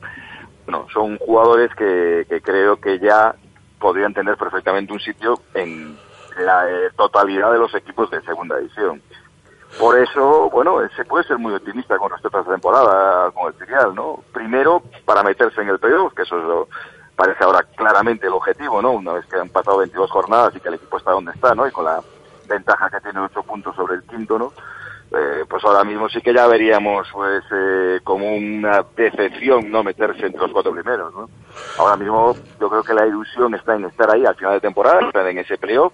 Veremos en qué posición, no queda claro, porque bueno, lo decía José Valtierra ayer en la transmisión, ¿no? De que hasta hace poco nadie dudaba de la primera plaza para la cultura leonesa, pero bueno, ahora ya incluso podemos pensar en discutírsela, ¿no? Eh, ya tiene que ir a jugar allí, ha sido capaz de ganar en el Cerrero y bueno, es capaz de muchas cosas, ¿no? Sin duda, eh, los partidos en Barreiro se les se le con los equipos pequeños, ¿no? Eh, es donde encuentra más dificultades. Barreiro tiene unas condiciones muy especiales, pero el equipo está dando una medida increíble también lejos, lejos de Vigo, ¿no? Eh, ha sido una campaña sensacional, una campaña en la que además yo creo que hay fondo de armario, no solamente son los 11 titulares, sino que hay fondo de armario. Y lo de Borja Iglesias, pues qué te voy a decir, 16 goles y además es que es una racha en la que no solamente son los goles, sino los, los, goles que da también a sus compañeros, ¿no? La capacidad que tiene de aguantar al equipo, eh, bueno, es un futbolista que me gustaría ver próximamente en, en el, el, primer equipo y ojalá, ojalá le llegue, le llegue ese día, ¿no? Ojalá que sí. Lo inmediato, el partidazo del miércoles con Baleidos a rebosar ante el Real Madrid, ese partidazo que tenemos de Copa a partir de las nueve y cuarto de, de la noche. Eh, Víctor, un abrazo enorme. Un abrazo grande. Y saluda a los chinos. Eh, Víctor López con Rubén Rey en nuestro tiempo de tertulia en celeste. Tenemos unos sonidos de Eduardo Berizo y de Pablo El Tucordán que los escucharemos luego, Guada, si te parece. Me parece. Porque a vuelta de estos eh, consejos y del patrocinio de Lucky, que nos trae toda, toda, toda la información del Celta, recibimos en estos estudios de Radio Marca Vivo al alcalde de la ciudad, a don Abel Caballero. Haz tu mejor apuesta con Luquia. Ven a vernos, disfruta de los partidos en vivo en nuestros locales Luquia y participa en los sorteos de entradas para el próximo Celta Real Madrid de Liga. Visítanos en nuestros locales de Vigo, Luquia Sport Café de Urzay, Centro Comercial Gran Vía, Bingo Costa Verde y Bingo Castelo Real. También puedes visitarnos en Pontevedra y Urense. Luquia, casa de apuestas oficial del Celta. Radio Marca, la radio del deporte. Radio Marca. Ven a Oca Nova Manzaneda, una estación de esquí y montaña turístico-deportiva con diversas actividades que permiten su funcionamiento durante todo el año. Disfruta del deporte y la naturaleza en un entorno único en Galicia. Oca Nova Manzaneda, la única estación de montaña del noroeste peninsular. Restaurante Bocarte contamos con una amplia oferta gastronómica basada en la buena materia prima y en la aplicación de las más vanguardistas técnicas de cocinado. Acompáñanos y degusta originales y creativos platos con los mejores productos de nuestra tierra. Todo con el telón de fondo de la Ría de Vigo en un enclave único, dentro del prestigioso Hotel Pazo Los Escudos. Contamos con reservados y parking gratuito. Haz tu reserva en bocarte.rusiarushe.es. Restaurante Bocarte. Fusión Atlántica. ¿Quieres vivir una experiencia diferente con tus amigos? ¿Quieres disfrutar de una jornada deportiva en equipo? Ya en Vigo, la pista permanente de obstáculos OCR 365. Infórmate en dsm.com. ¿Todavía no conoces Venus? Es tu restaurante cafetería de referencia, frente al Concello de Nigrán. Para desayunos, tapas, platos combinados. Y de lunes a viernes, tu menú del día con bebida, postre y café por solo 8 euros. Venus, en Nigrán. Se cumplen 20 años del lanzamiento del Ford Focus, el coche más vendido desde entonces. Y en Galmotor, tu Ford de Vigo, lo queremos celebrar poniendo 20 unidades de Ford Focus a un precio excepcional. 20 años, 20 unidades. 20 a por el tuyo antes de que se acaben. Visítanos en Galmotor, tu concesionario Ford en la carretera Camposancos 113 Vigo. Estás escuchando Radio Marca, la radio del deporte. Radio Marca.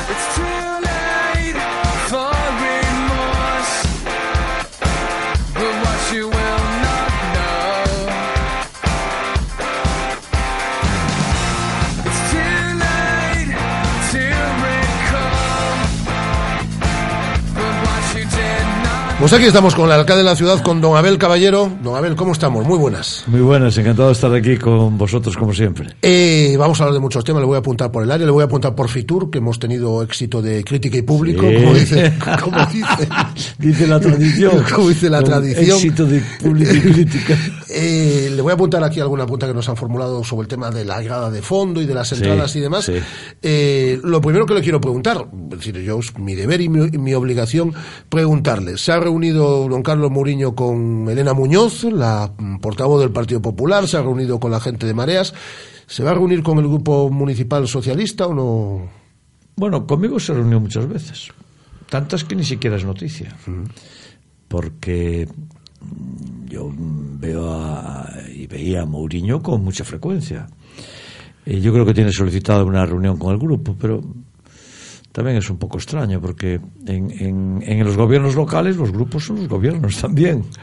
Y por tanto, bueno, ya se verá. Pero yo me reuní con Mourinho muchas veces y lo mantenemos en la discreción, que yo creo que a veces es bueno, para poder charlar tranquilamente y ver qué soluciones le podemos dar a todo lo que se plantea. ¿no? Pero bueno, él en un momento tomó la decisión de, y estaba encima de la mesa, la opción de, estaba encima de la mesa, no tomó la decisión, la opción de vender y yo la respeté. Y ahora que decide no aceptar la oferta de este grupo, pues yo lo respeto igual que respeto lo anterior. Lo que pasa es que sigue sin pronunciarse de forma clara, que yo creo que es lo que reclama la ciudadanía y el celtismo. Yo, yo respeto sus decisiones. Ya sabe que no quiero entrar en Ya, esa ya. polémica porque no es una polémica buena para la ciudad. ¿no? Y a mí no me va a encontrar nunca en las polémicas que no son buenas para Vigo. Si son buenas para Vigo, estaré en todas. ¿no? Pero esa no es buena. La posición del ayuntamiento es clara, clara. El estadio no está en venta, no se puede vender porque legalmente no es posible venderlo y es que además no se quiere vender. En segundo lugar, nosotros eh, ofertamos toda la cooperación que el Celta pueda necesitar y demande, la, la- la ofertamos en el estadio, siempre siendo un estadio público, para facilitar su utilización. Yo quiero recordar que cuando el Celta estuvo en concurso de acreedores, yo le, le renové el convenio. Y eso fue un paso muy Fue importante para resolverlo. fue fundamental para que el Celta pudiese subsistir. pudiera subsistir si no hubiera desaparecido. Hubo más razones, hubo muchas empresas que también le hicieron quitas y por tanto hubo una cooperación importante. Eh, bueno, pues eh, eh, por tanto nuestra cooperación está fuera de toda duda y asegurada. En el resto de las cuestiones, como en la misma de la utilización del estadio, bueno, los planteamientos tienen que ser eh, acordes a la ley y acordes a las normas. Yo lo he repetido en varias ocasiones. Todo lo que sea dentro de la legalidad se va a tender la mano, pero tiene que ser dentro de la Eso legalidad. es condición sine qua non. Condición sine qua non. Porque si alguien te dice, mira, yo quiero hacer un Leroy Merlin ahí, no se puede. Pues no se Y puede. si no se puede, no se puede. Y tampoco se puede hacer otro estadio en Vigo. No, claro, estadio hay uno. Y hay uno, que se está reformando. Hay uno, y además menudo estadio, estadio en el centro de la ciudad, muy bien comunicado. Es que mire, Balaidos, como la ciudad se fue haciendo en torno al campo, esa parte, es que se diseñó muy bien, porque se dan ustedes cuenta que ahí hay una, dos, tres, cuatro, cinco, seis, siete salidas. Hay siete grandes carreteras que fluyen ahí. Siete grandes carreteras. Es el mejor sitio posible. Si la ubicación de Balaidos en la ciudad es la mejor posible, no hay un sitio tan bueno. Porque se accede con mucha facilidad, se, se, monta y se llega con mucha facilidad y se evacúa con mucha facilidad.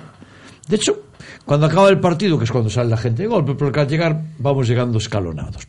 Pero al acabar, al 15 minutos, desapareció, ya no hay nada allí.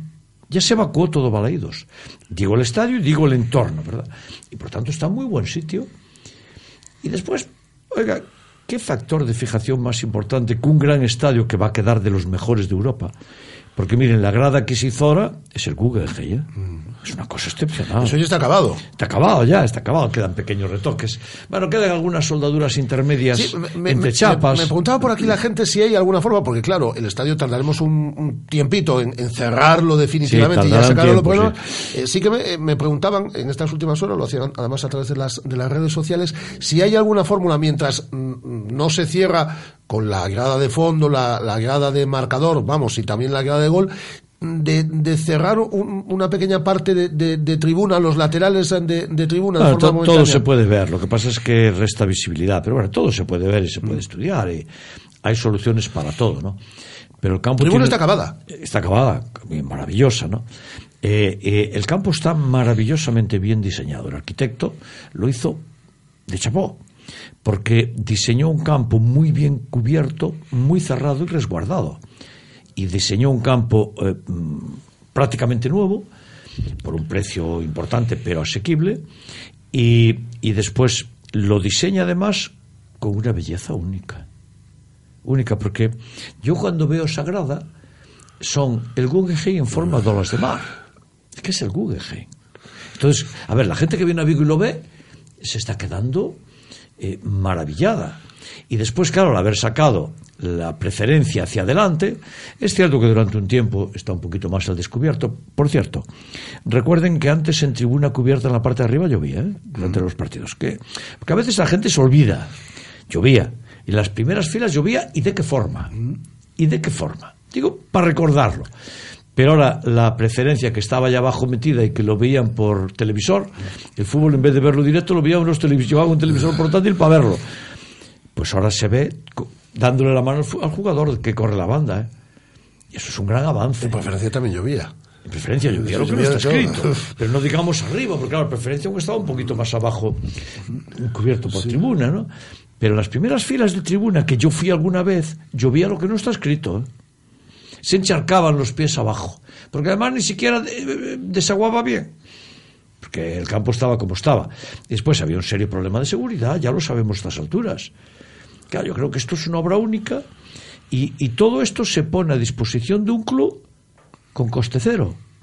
No hay mayor arraigo que eso. Mira, le voy a decir una cosa, y además no tengo ningún problema en decir que me lo está diciendo, que es un buen amigo de esta radio, que es nuestro buen amigo Pepe, fiel oyente también de esta emisora, y que aquí se lo enseño.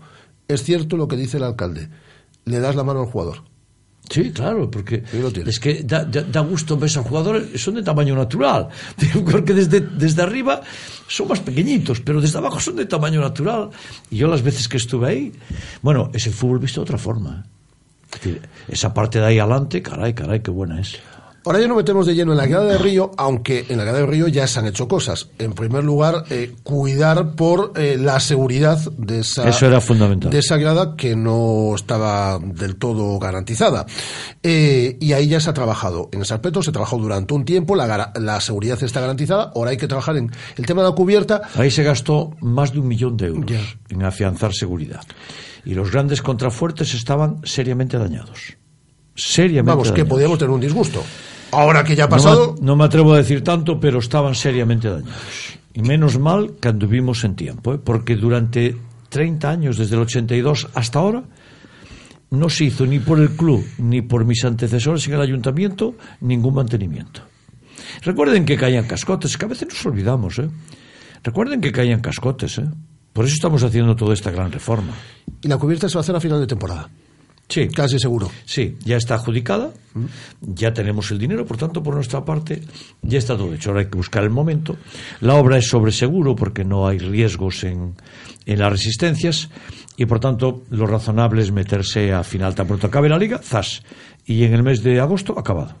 Le pregunta a Dani, eh, celtista en Nueva York, que nos escucha desde Nueva York, ahora la radio es una maravilla, a través de las aplicaciones y a través de Internet te escuchan desde cualquier parte del mundo, y le pregunta eh, sobre las entradas de la guía de fondo, que usted aquí ya lo explicó, que había que seguir una tramitación, es decir, había que pedirle a cada uno que se le diese esa invitación, había que pedirle el DNI, porque si no era imposible, no podían acceder. Si, a, eh, si pagando un céntimo por, por, por la localidad, un, un, precio testimonial, aquí por un céntimo, podría, podrían acceder a esa guiada. Me parece que no. Legalmente tampoco. Déjeme primero que le diga algo, sí. porque a ustedes los escuchan desde Nueva York. Uh -huh por dos razones, porque la tecnología lo permite y porque son una muy buena emisora. Ah, bueno, muchas gracias, don Abel. Entonces, claro, no, no es solamente porque la tecnología lo permite, pero hay muchas que lo permiten que desde Nueva York bueno, nos oyen. Muchas gracias. Y a ustedes sí. Y esto a mí me satisface porque yo estoy convencido que son una gran emisora. Eh, yo le agradezco la pregunta además a quien la hace, porque coming from New York, I'm always ready to speak with them. Además, ahora que están pendientes desde Nueva York de nuestra iluminación navideña. Now we are ready to look after Christmas lights. Bueno. so we are going to carry on speaking in English with people from New York. Eh, dicho eso, eh, bueno, no, porque nosotros, pero no nosotros, sino todo el mundo, ¿eh? eso incluye a a un privado también. ¿eh? Cualquier ayuda que se dé, Hacienda exige el destinatario y la ayuda. Eh, la haga quien la haga. Entonces, si nosotros vendemos la entrada a un céntimo, tendremos que pagar la diferencia entre un céntimo y lo que efectivamente nos cueste. Eh, esa diferencia nosotros le tenemos que decir a Hacienda quién la recibió. Luego no arreglamos nada te pagará un céntimo y en lugar de subvencionar, ponga por caso que fuera 7 euros lo que nos cuesta cada entrada, que en este momento no lo recuerdo. ¿no? Recuerdo que pagamos nosotros la mitad el Celta la otra mitad. ¿eh? A, Dios lo que es de Dios al César lo que es del César. Fantástico el Celta que paga la mitad de esa entrada y nosotros la otra mitad. Pero hasta el propio Celta tiene que declararlo. Si el Celta quisiera seguir dándolas ellos, claro. tienen que pedir los nombres y dar los carnes de identidad y la lista entera. Es un disparate de Hacienda una ayuda de 7 euros. Que la gente, primero, no quiere estar en ninguna lista de ayudas. Y segundo, es que a lo mejor Hacienda te dice, oiga, usted no puso en su declaración de Hacienda esa ayuda. En algún día te lo podrían decir. Por eso no, la gente y las AMPAs, eh, FOAMPAS que estaban en ello, dicen, hombre, nosotros no podemos hacernos cargo de mil entradas eh, que son 6.000 euros o lo que sea, y tener que decir nosotros a quién se la dimos, porque Hacienda va a venir contra nosotros. No, y que esto no tiene que hacer un partido sí, al siguiente, claro, al siguiente. Claro, al lo hacemos cada claro, 15 días, claro. ¿no? Y yo creo que era una muy buena cosa, y la verdad es que, debo decir, la idea fue del Celta, y nosotros la asumimos, íbamos a medias, y era una gran idea, porque le permitía ir al fútbol a niños, a gente que en condiciones normales no puede ir, y era una grada social y una grada de, de chicos jóvenes muy importante y muy interesante, ¿verdad? Yo creo que, que, que a veces las administraciones se vuelven locas. Y déjeme que lo diga coloquialmente, creo que esta es una decisión de una administración que se volvió loca. Porque, hombre, yo entiendo que nosotros tengamos que declarar una ayuda que le doy a usted de mil euros, ¿vale? Sí. La tengo que declarar, porque es, es, es, su- es- es un ingreso que usted tiene, y como persona, Sí. ¿no? Pero una ayuda de 5 euros, de 6 euros, Una de entrada. 7 euros, una entrada, una entrada, una entrada a precio de, de su- bajo coste. Claro. No, no, yo creo que eso es un disparate y se lo diré a Montoro la próxima vez que esté con él, porque creo que no nos pueden impedir hacer acciones sociales tan notables. Porque miren, hay mucha gente que le gusta el fútbol y no puede ir. Y tú a través de eso le permites. Y conviene, primero, que no quede ningún registro para que no se sepa que es una persona que le tuviste que ayudar. Segundo, que eso no es una ayuda para meter en tu declaración de Hacienda, porque la mayor parte ni siquiera declaran, porque no llegan esos ingresos. Y tercero, hay un rechazo social a esa forma de entenderlo. Mire, eh, si alguien dijera es que le van a dar 3.000 euros y, ese señor puede o ese señor está ganando mucho, a lo mejor en otro sitio. Lo entiendo. Un niño que le das una entrada de 5 euros. Porque como sigamos así, vamos a tener que pedirle a cada niño que recoge un caramelo en Reyes que nos diga quién es para declararlo. Claro, es que hay cosas que son ridículas. A mí me enerva un poquito. ¿eh? Eh, tiramos caramelos, gastamos 4 toneladas de caramelos. Vamos a declarar también los niños que los recogen. Oye, que está la gente entusiasmada con la cabalgata. Fue buena, ¿eh? Fue buena, fue buena. Está- Pues yo me divertí mucho, la verdad es que me divertí. Pero hay que superarla el año que viene, ¿eh? La vamos a superar. Hombre. sí. Cada año esta ciudad se supera. Y además cada vez somos más ciudad. Y cada vez tenemos más concepto de ciudad. ¿no? Yo estoy contento porque las cosas en la ciudad van bien y el ánimo de la ciudad tira para adelante. Estamos empezando a superar un poquito la crisis y se nota. Esto es alegría, ¿eh? Sí. Esto es alegría. Alegría lo va a ser también. eh, Vamos a superar al Real Madrid, ¿no? En- ¿Se dan ustedes cuenta de que yo acerté el resultado? Dije 1-2. Sí. Bueno, pues ahora dígame el de la vuelta. A ver. 2-1. 2-1. 2-1. Para el Celta siempre. 2-1, claro, 2 Sí, sí, sí, casa, dos en casa, Celta dos, 2, Real Madrid 1. Y ya estamos en semifinales, ¿eh? Con ese marcador.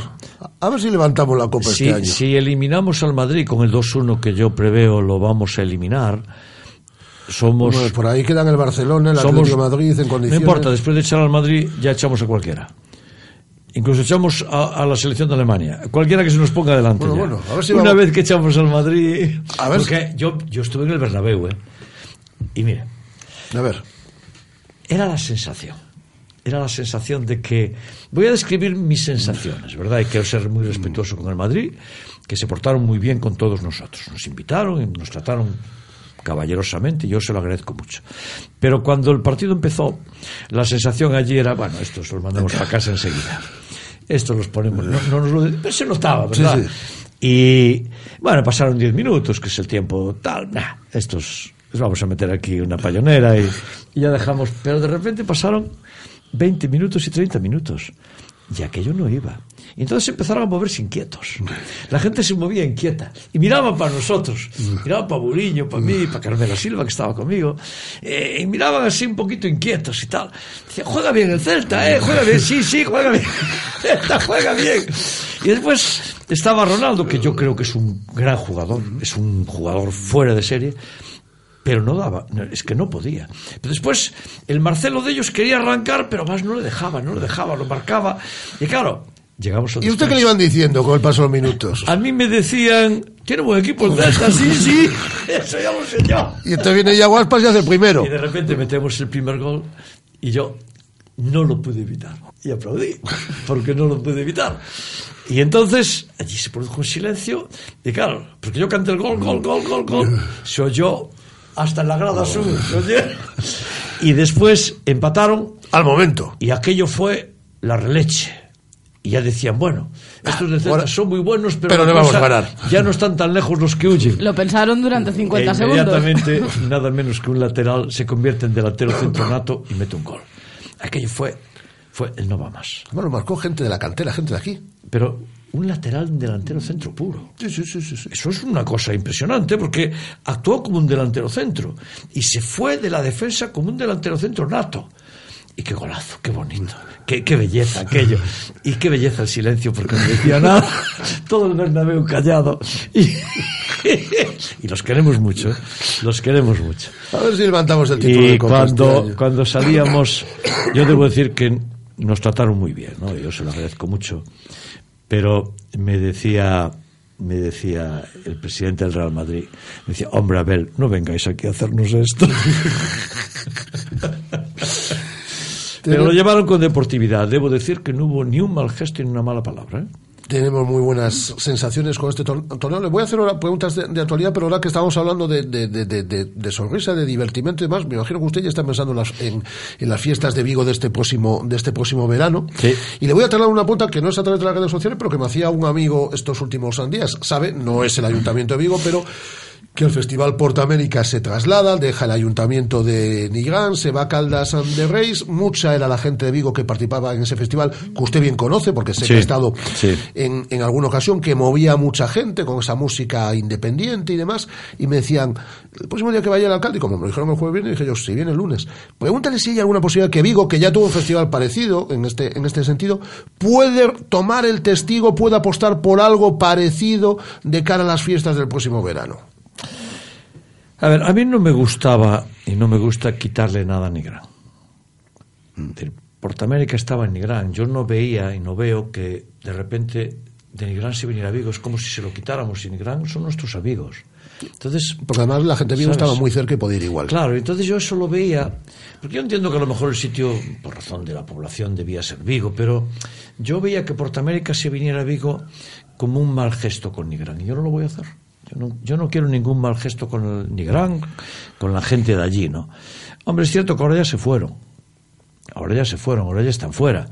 Pero yo no, no, no, no quise que se vinieran a Vigo, porque nosotros a, una, a un municipio amigo y una gente amiga no le podemos hacer eso. Ir de prepotentes y parece que os lo quitamos porque en Vigo está mejor. No, yo respeto mucho a Nigrán, a la gente de Nigrán, a su alcalde, que es un buen amigo. Bueno, es cierto que se fueron a Caldas y esto ya es otra cosa. Vamos a hacer unas buenas fiestas en Vigo. Y a lo mejor hay algo parecido. Yo aspiro mucho más este año. Bueno. Yo aspiro mucho más este año. Bueno, bueno. este año aspiro a unas fiestas únicas en la ciudad.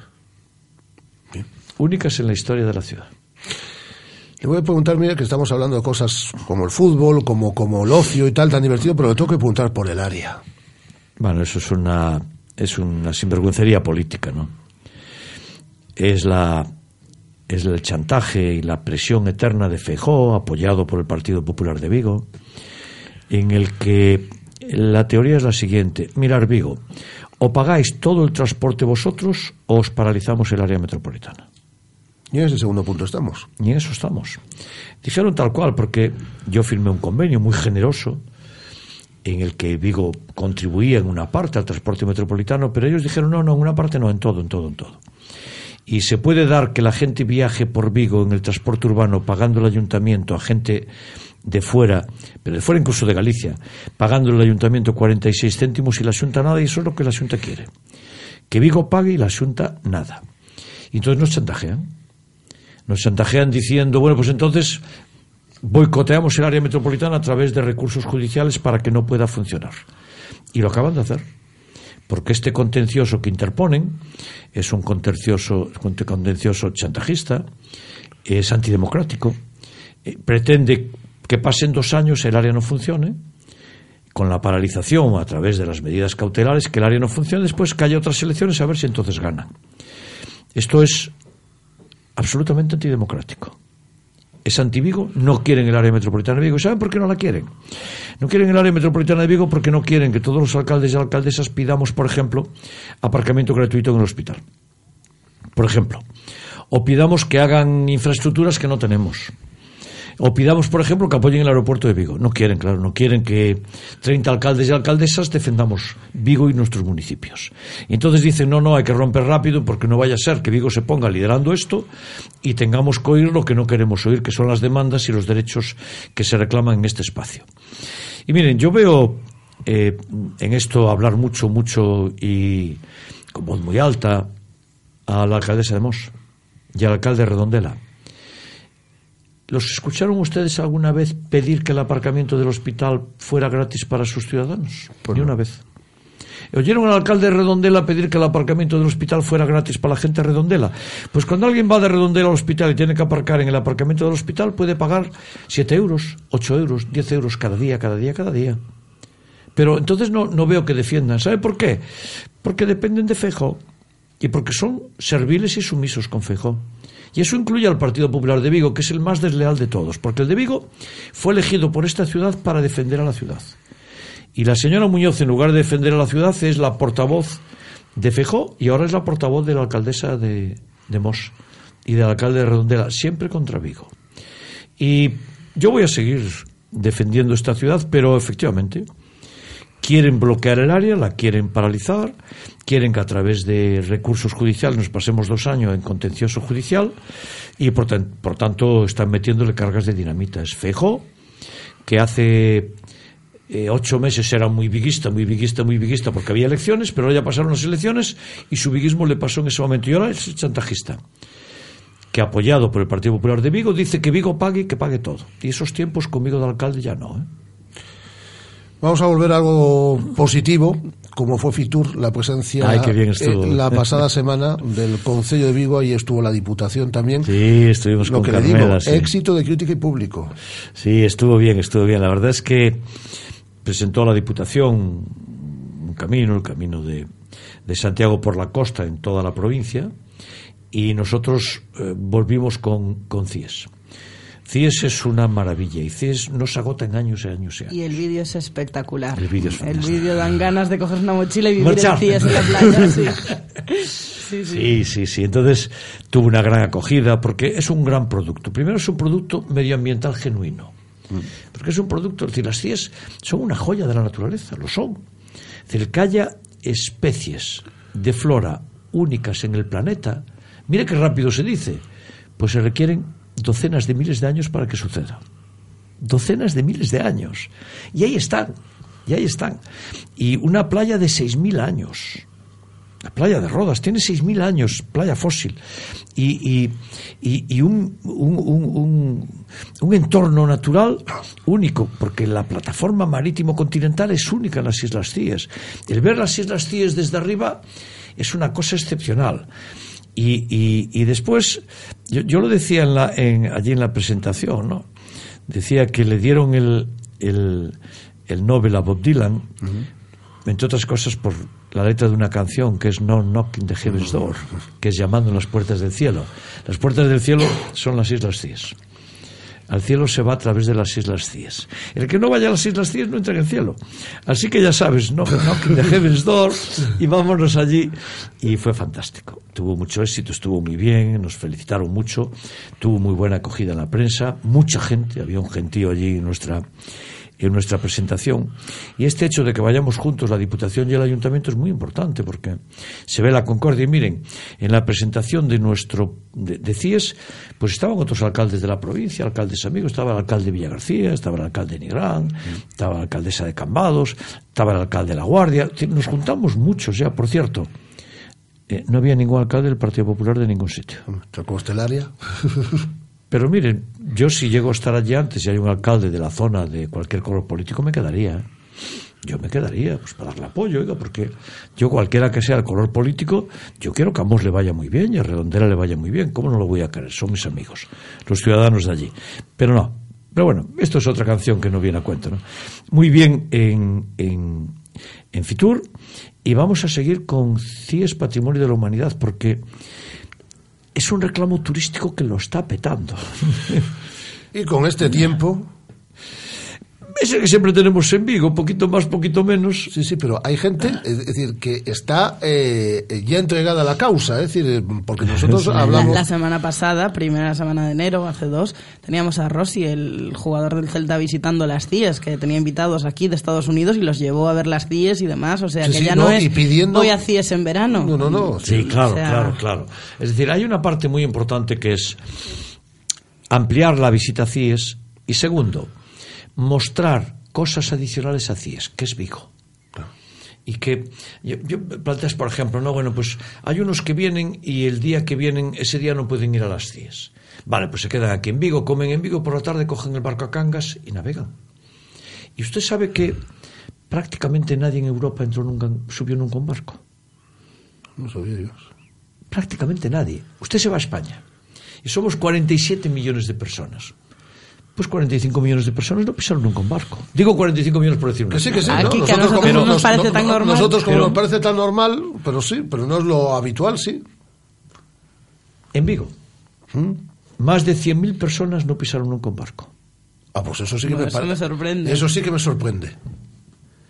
¿Qué barco pisaron? No sé, el de Cangas, el de Moaña, el de No, Pies, el- no, sé. muy poquita gente coge esos barcos, cuenta los números. Con respecto a lo que somos. Entonces nosotros también tenemos que hacer... En un tercio de nuestra población... Es un número que digo... Sí, sí, sí, Diego pero... Albur, no tengo datos que lo sustancien, pero un número elevadísimo de gente de Vigo... No ha cogido un barco. No, no subió nunca un barco a Cangas, por ejemplo. Elevadísimo. Pues que cojan... Preguntar en vuestro entorno. Sí, sí, sí, sí Preguntar en vuestro entorno. Pues, pues nada, que lo cojan así, eso es ya. Sí, entonces el, una el parte- viaje es igual de bonito. parte nuestra también. Yo quiero que todo Vigo vaya, vaya a CIES. Que esa es otra. Y esa sí que yo le doy toda. Muchísima gente no Muchísima nunca, gente. De, pero de- muchísima, ¿eh? Habla, las 100, las 100, las 100. ¿Y cuántas, ¿Y cuántas veces ha sido? Ninguna. Ninguna, ninguna. Pues es una parte de esto, porque a Cangas tampoco. Pero bueno, CIES, que es nuestro objetivo, ¿no? Pues una parte importantísima de Vigo que le quieren muchísimo a las CIES, nunca fueron allí. Entonces, vamos a llevar a la gente de Vigo también. Vamos a ir todos allí. Vamos a llevar a la gente de Galicia, vamos a llevar a la gente de España. En Galicia hay dos grandes banderas turísticas. Dos. La Catedral de Santiago y las Islas Cíes. Por este orden, la Catedral de Santiago es más reclamo turístico que las CIES, pero el segundo es las Islas Cíes. Vamos a usarlo, vamos a contarlo en toda Europa, en todo el mundo, y eso es patrimonio de la humanidad que empezamos ahora la andadura. Ya, ya estoy encargando el, el trabajo. Les pedimos ya, pero por cierto, Muchas la gente gracias. es muy original. Es decir, como usted ha dicho, eh, que podríamos ganar hasta la selección alemana, pues hay una persona que se ha molestado en traducir su declaración al alemán, eh, en la que dice... No me genere problemas. no, no, no, no, no, esto es una cosa aquí. Dicen, el si, el si, eh, lo, cuando usted decía si podemos ganar al Madrid, eh, da igual ya quien venga, porque podríamos ganarle hasta la selección de Alemania, aquí hay una persona que se ha molestado de traducirlo al alemán.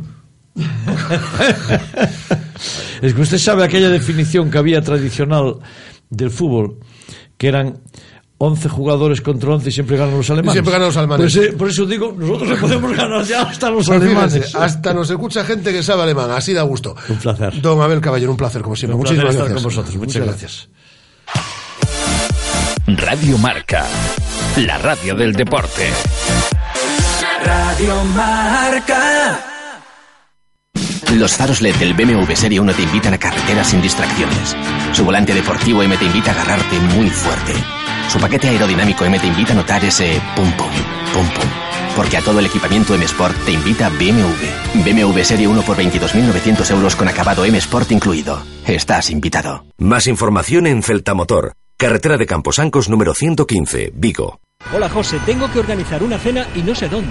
Pues vete a Restaurante David, en Urzay 72, frente a la estación del AVE. Disponen de un reservado para eventos. Síguelos en Facebook y en Twitter o haz tu reserva en el 886-137-750 o en da-bit.es. Algo está pasando en Restaurante David. ¿Te lo vas a perder? Haz tu mejor apuesta con Luquia. Ven a vernos, disfruta de los partidos en vivo en nuestros locales Luquia y participa en los sorteos de entradas para el próximo Celta Real Madrid de Liga. Visítanos en nuestros locales de Vigo, Luquia Sport Café de Urzay, Centro Comercial Gran Vía, Bingo Costa Verde y Bingo Castelo Real. También puedes visitarnos en Pontevedra y Urense. Luquia, casa de apuestas oficial del Celta. ¿Cómo me apetece un chocolate caliente? En Churrería Bretema elaboramos nuestros propios churros y patatillas. Contamos con reparto a cafeterías. Estamos en las inmediaciones de La Miñoca, fotógrafo Ángel Llanos número 12, teléfono 986 29 67 22. Churrería Bretema, a tu servicio desde 1986. ¿Aún tienes dudas sobre comprarte un eléctrico? Del 23 al 28 de enero vas a tener cero. Llega la semana del cero. Llévate un Nissan Leaf con cero preocupaciones, un 0% de interés y 5.500 euros de descuento con el plan Movea Nissan. Importe máximo a financiar 10.000 euros en 48 meses con Magic Plan 1 de RCI Bank. Nissan Innovation that excites. Rofer Vigo, carretera de Madrid 210 en Vigo, Pontevedra. Estás escuchando Radio Marca, la radio del deporte. Radio Marca. Nos encanta el hablar de deporte, el hablar de fútbol y de todos los deportes, el recibir al alcalde de la ciudad, como acabamos de hacer hace un instante, al alcalde Abel Caballero, y todo esto eh, lo, lo, vamos aderezando también con la cultura, con el ocio, que para nosotros es importantísimo y que mm, prácticamente todos los días tiene su presencia en este programa de radio. Y hoy para recomendaros una novela editada por Edasa, como es Motivos para Matar es la última novela de Rodrigo Palacios, eh, quien ya nos escucha. Hola Rodrigo, ¿qué tal? Muy buenas. Hola, muy buenas. Bueno, eh, oye, este es un dato espeluznante, pero es que España es el séptimo país en exportación de armas. Este es un dato oficial. Sí, sí, sí, esto es oficial. Y, y mm, no tuviste que rascar mucho cuando estabas eh, construyendo la novela, cuando te estabas documentando para, para encontrar este dato, que a mí me parece espeluznante. No, no tuve que escarbar demasiado. A poco que uno se interese por el mercado de armas y empieza a indagar, eh, una de las primeras cosas que encuentra es el ranking de países y nosotros somos el séptimo que más armamento exporta. Bueno, eh, Rodrigo, lo que he escrito, ya os lo digo, es una novela aditiva de estas eh, que enganchan eh, a lo largo de sus eh, casi 600, 600 páginas. Y todo esto parte porque, bueno, cuando nos encontramos ante, ante un thriller, por ejemplo, pues hay que dar pista en la justa porque uno puede spoilear, como se dice ahora, muy rápidamente una novela. Pero sí que hay un punto de arranque y es que porque hay que ocultar la muerte de la mujer de un ministro, ¿no? En este caso, el ministro de, de Defensa. A partir de ahí arranca la novela. Exactamente. Eh, la novela, digamos que tiene un toque de ficción porque lo que he hecho ha sido colocarme unos años por delante, no sabría decirte cuántos años, pero eh, en el momento en el que España empieza a funcionar, como funciona, por ejemplo, Estados Unidos, permitiendo que empresas privadas acompañen a su ejército. Entonces la novela arranca con un asesinato eh, de la mujer del ministro y está bastante claro que todo tiene que ver con una ley que está a punto de firmarse para que estas empresas eh, puedan tener más representación. A partir de ahí es como arranca eh, varios hilos argumentales, pero todos tienen que ver con este hecho, con este asesinato. Y esa empresa, como se funciona, como tú dices, en, en Estados Unidos, eh, de seguridad privada, en este caso, es eh, defensiva, que es eh, la que tú eh, retratas en la novela como la compañía líder en ese sector. Sí, yo en la novela he puesto a una empresa española como líder del sector de, de, de los mercenarios y de la tecnología para, para el ejército y bueno, y a raíz de, lo que está ocurriendo se sospecha que Defensiva puede ser la empresa que esté detrás de esta muerte, pero no es fácil de demostrar. Entonces, bueno, pues tenemos ahí a una periodista, a Irene Rojo, ¿Qué es esa periodista, eh, perdona, eh, Rodrigo, sí. que, en la cual todos nos queremos ver eh, reflejados, ¿no? Descarada, que no tiene miedo, eh, con eh, ganas de meter las narices en todos los sitios, jugándosela de vez en cuando, pues esa es esa periodista con la que todos soñamos, ¿no? Que es Irene, Irene Rojo. Yo creo que sí, que todos queremos parecernos a ella porque realmente tiene un valor que se sale un poco de lo normal. Ella se atreve con, eh, bueno, pues con una empresa eh, todopoderosa y sus compañeros ya le advierten que no debería hacerlo. Y también hay otro personaje femenino potentísimo, pero que es una asesina, es decir, como es Adriana Sobolev, ¿no? Es decir, que da miedo desde la primera página, porque aparece ya en, las, en, la, en la primera página de la, de la novela. Sí, sí, he querido empezar la novela con ella porque me parece, con diferencia, el personaje más impactante de la novela. Y bueno, pues eh, yo como lector es algo que agradezco. Me, gusta que, que, un libro empiece de tal manera que yo diga, bueno, bueno, esto, esto se está poniendo interesante ya desde la primera página. Esto que hay, eh, esta novela que has escrito, que además eh, está teniendo muy buenos resultados, se está vendiendo muy bien, le está gustando mucho a la gente, eh, entras en un, en un, terreno que tú no habías, que no habías eh, tocado dentro de, dentro de la, de la, novela, has cambiado de, has cambiado de, de, género, me imagino que también con una exigencia importante, es una novela de muchas páginas, hay que darle ritmo, se lo das, es decir, para ti también ha sido un, un ejercicio exigente, me imagino. Sí, sí, sí, yo siempre digo que esto esto es cansado, parece que no, pero cuando escribes una novela con, con un nivel de acción alto, eh, hay momentos en los que tienes que parar porque, bueno, parece un poco raro, ¿no? Yo sé que los escritores a veces decimos cosas raras, pero eh, ha momentos en la novela que, que verdaderamente estaba cansado psicológicamente porque tenía que, en fin, que aglutinar toda esa acción, que ordenarla, que darle, que darle sentido y que, y que permitirme un poco alejarme del cuadro, ¿no? Para ver qué es lo que estaba pintando. Rodrigo es escritor, pero es ingeniero también y esa formación eh, universitaria me da la impresión de que te ha ayudado, en esta novela te ha ayudado seguro. Sí, sí, aquí la verdad es que sí, porque bueno, yo digamos en el mercado de, de armamento propiamente dicho, no he trabajado, he trabajado en algo que estaba cercano a él, pero claro, todo lo que tiene que ver con tecnología eh, a, mí, a mí no me cuesta. ¿no? Eh, yo tengo mucha curiosidad por estos temas porque, bueno, me, me interesan y quizá el día que tenga que escribir una novela sobre otro tema me, me costará más documentarme, pero sobre esta pues era, era un placer dentro de que, en fin, dentro de que el armamento es algo delicado, peligroso, pero quiero decir, a mí no me, no me resultaba arduo eh, leer sobre ello. Eh, contento, ¿no? Con, eh, con cómo ha recibido eh, la crítica y el lector, que es lo más importante, siempre el lector, cómo ha recibido la novela, ¿no? Pues eh, sí, contento y sobre todo, mira, ya que me lo preguntas, estoy eh, muy contento con la respuesta de, de la prensa, porque al final, oye, es algo que se agradece.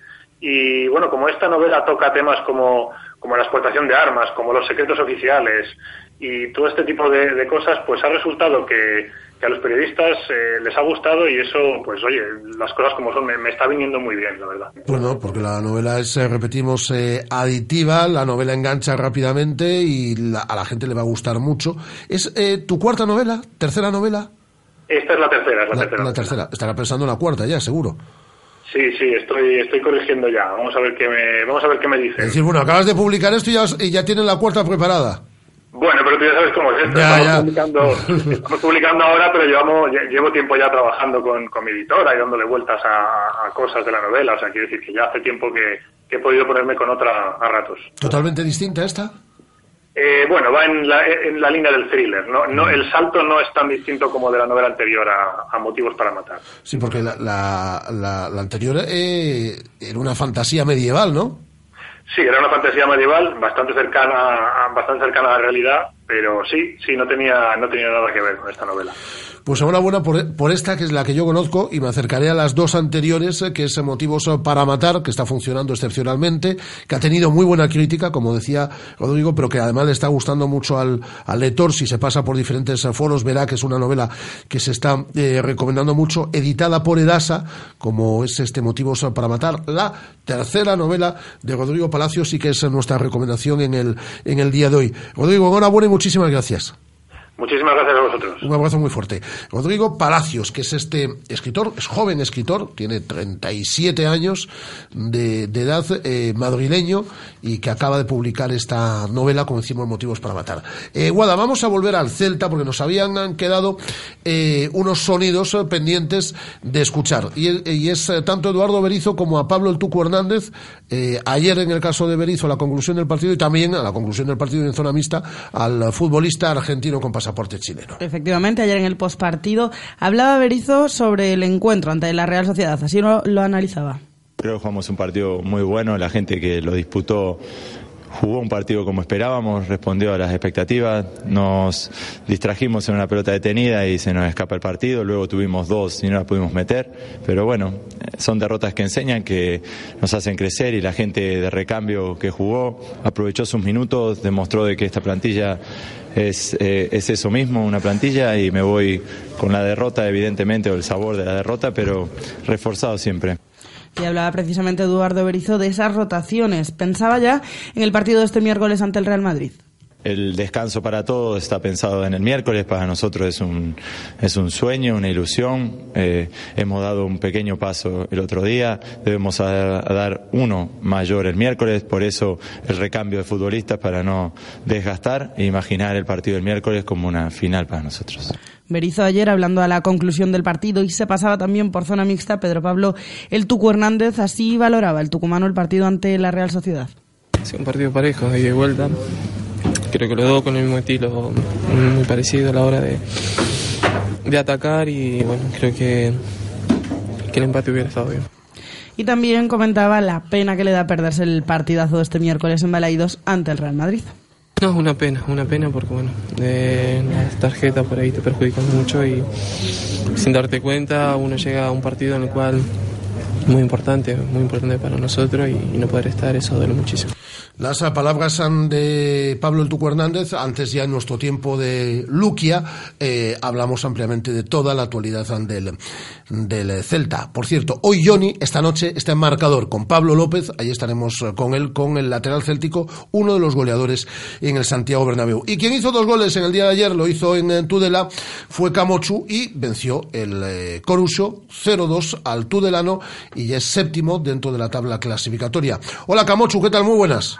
Muy buenas. Viaje sencillito, ¿no? Desde, hablábamos antes con Javier Mate, como lo hacemos todos los lunes, viaje muy sencillo desde Tudela, aeropuerto Tudela-Obao, en 45 minutos, ¿no? Sí, sí, 10 horas. 10 horas. Te da para ver eh, la temporada completa de una serie, por ejemplo. Pues sí, seguramente, sí, sí. Bueno, enhorabuena, eh, por- enhorabuena por los dos goles. Muchas gracias. Importantes, ¿eh? Porque además el equipo parece ahora sí que ya va remontando el vuelo. Ahora hay que pillarlo la buena, que dicen los, los surferos. Sí, la verdad que tuvimos un, bache ahí un poquito antes de las navidades y bueno, ahora parece que vamos a remontar otra vez y cogemos la, la buena la buena onda y, y va todo rodado. Ojalá Es- siga así.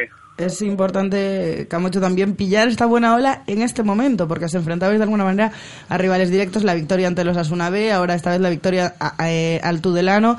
Eh, la semana que viene, ganando a la Ponferradina, es eh, haceros con un colchón muy importante.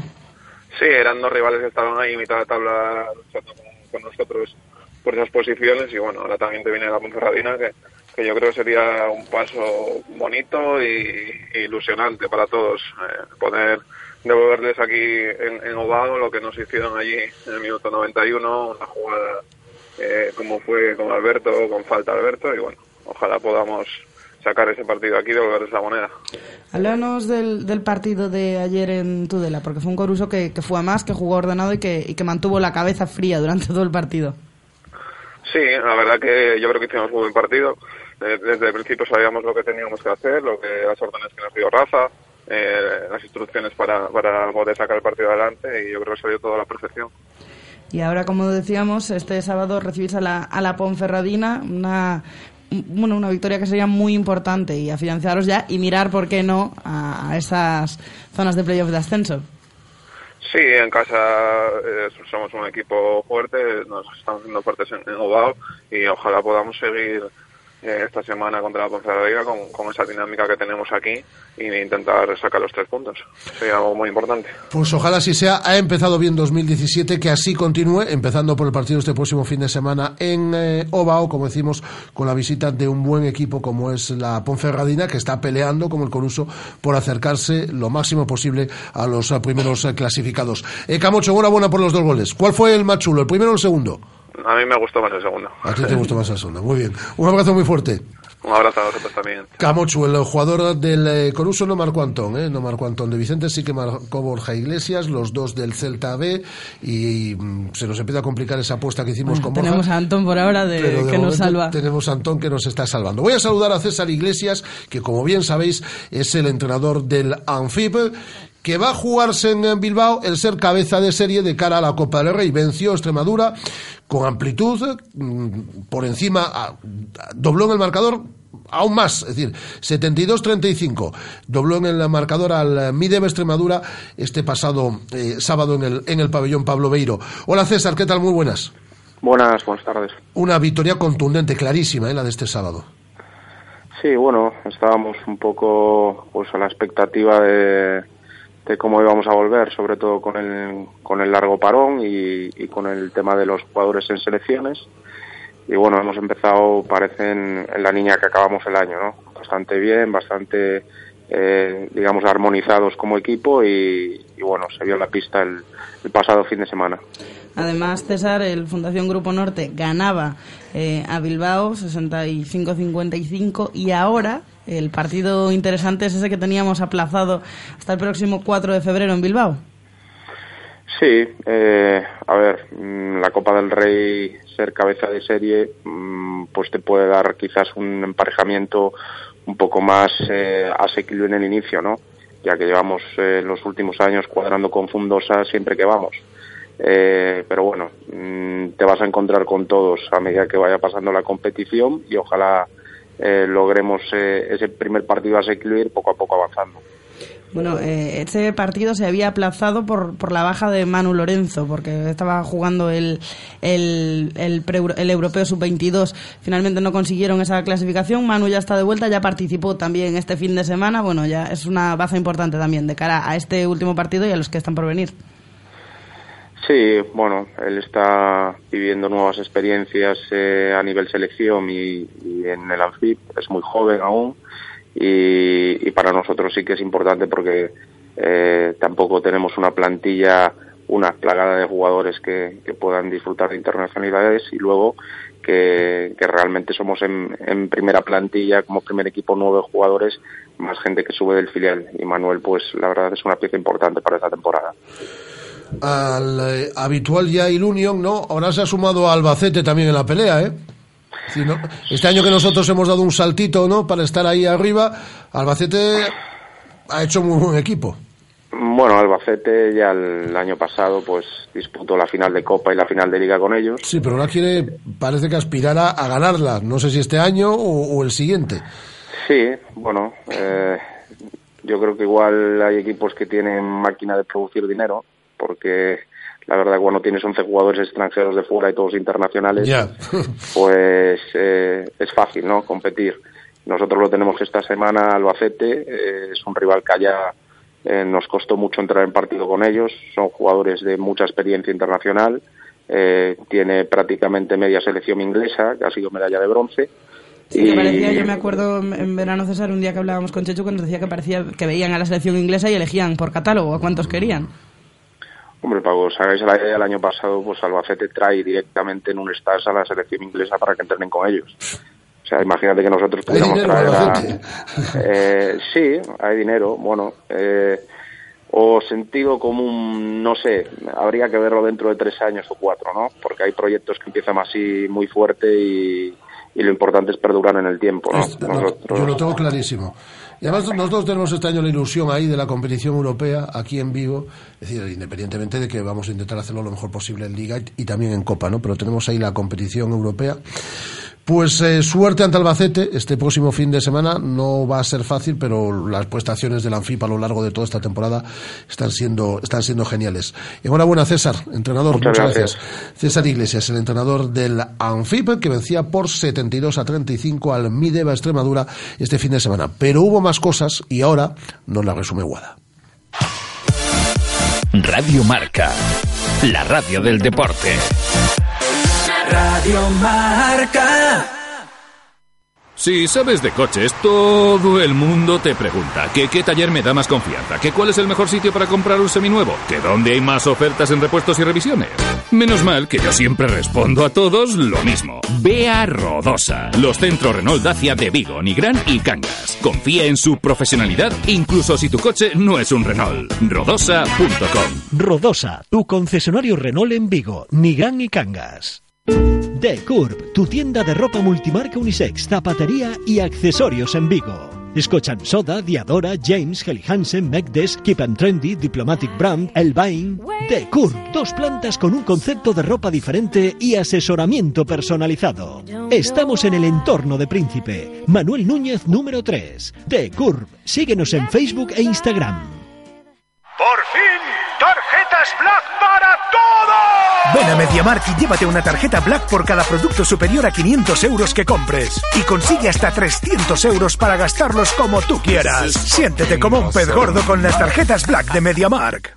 ¿Ya has pensado en cuál será el próximo? ¿Qué belleza adornará tu plaza? ¿Un Audi? ¿Un Mercedes? ¿Un BMW? Ven, elige. Prueba uno, prueba dos, siéntelos. Los coches son pasión y en Autos Rosas haremos que tu pasión se nos contagie. En la Avenida de Madrid, después del seminario, en Vigo. Autos Rosas, 33 años de pasión nos avalan. Sponsor oficial del Real Club Celta de Vigo. Estás escuchando Radio Marca, la radio del deporte. Radio Marca.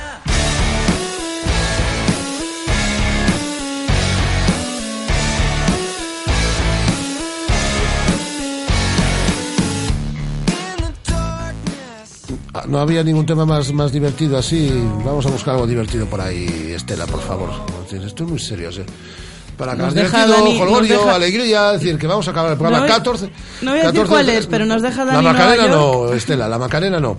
14.57, eh, sí. Que nos deja Dani Nueva York el tuit de la semana para reza para esta tarde, pero no vamos a decir cuál es hasta esta tarde. Ah, vale. Pero me parece que tiene razón, yo también lo había valorado. Oye, que no hemos leído la encuesta, Guada, que tengo que hacerlo yo aquí todo. La encuesta, tenemos una encuesta con los oyentes y no les el resultado eh, final. ¿Qué valoración hacéis de la primera vuelta del Celta? 626 votos, 61% cree que buena, 19% excelente, 19% que mejorable y un 1% al final dice que la mm, temporada está siendo mala. La primera vuelta fue mala para el Celta. Venga, ¿qué pasó el fin de semana en materia polideportiva y en el otro fútbol? Pues en la segunda división B ya hemos contado también la victoria de ese Celta B 2 a 0 ante el Palencia, dobleta de Borja Iglesias. En la tercera división no pasó del empate el Rápido de Bouzas, empate a 1 ante el Villalbés, se mantiene como líder. El Choco le ganó 2 a 3 en su visita al Villalonga y el Alondras también venció por 1 a 2 en su visita al Dubra. Además hablamos de balonmano amistoso, de balonmán Cangas ante Ademar León en Lugo. Se perdieron los de Pillo por 26 a 29 y ya en competición oficial, División de Honor Femenina, el Guardés ganó por 33 a 17 a Canyamelar Valencia y se coloca segundo porque cayó Rocasa en Valladolid. Y el balonmano Porriño ganó también en Porriño 35-21 ante Elche. El Celta Zorca, Liga Femenina 2 de baloncesto, hablamos, eh, caía por 61-64 ante Sant Adrià en Navia. Ya hemos hablado de esa victoria del Anfib y hablamos de voleibol, Superliga 2 masculina, el Club Vigo Voleibol ganaba, vencía 3 a 1 al Cil Palencia y en la Superliga 2 femenina el juvenil de Teis caía 3 a 1 ante Chamberí de Madrid. Además, hablamos de rugby, Vigo Rugby masculino vuelve a caer y empieza a preocupar su situación 28-31 ante Ibar y en esa primera jornada de la liguilla de fase de ascenso, Vigo Rugby femenino ganó, se impuso 32-29 ante Santiago. ¿Quién ganó el derby vigués de la Liga EVA? El VGO. El VGO, vale. El VGO, que suma ya tres victorias en la categoría por ninguna del 6 de Nadal. Bueno, eh, esta tarde volvemos a las siete y media con Alejandro Reza y las redes sociales. ¿A quién has citado para la tertulia de Peñas? Pues he citado a Martita Sainz, a David Penela y a Dan Iglesias. Muy bien, pues con todos ellos estaremos a partir de las siete y media de la tarde y con toda la actualidad del Celta. Hasta la tarde, Guada. Adiós. Hasta la tarde, Estela. Pero como siempre, como siempre, sí, sí, la radio sigue. Un placer. Adiós. for beginners.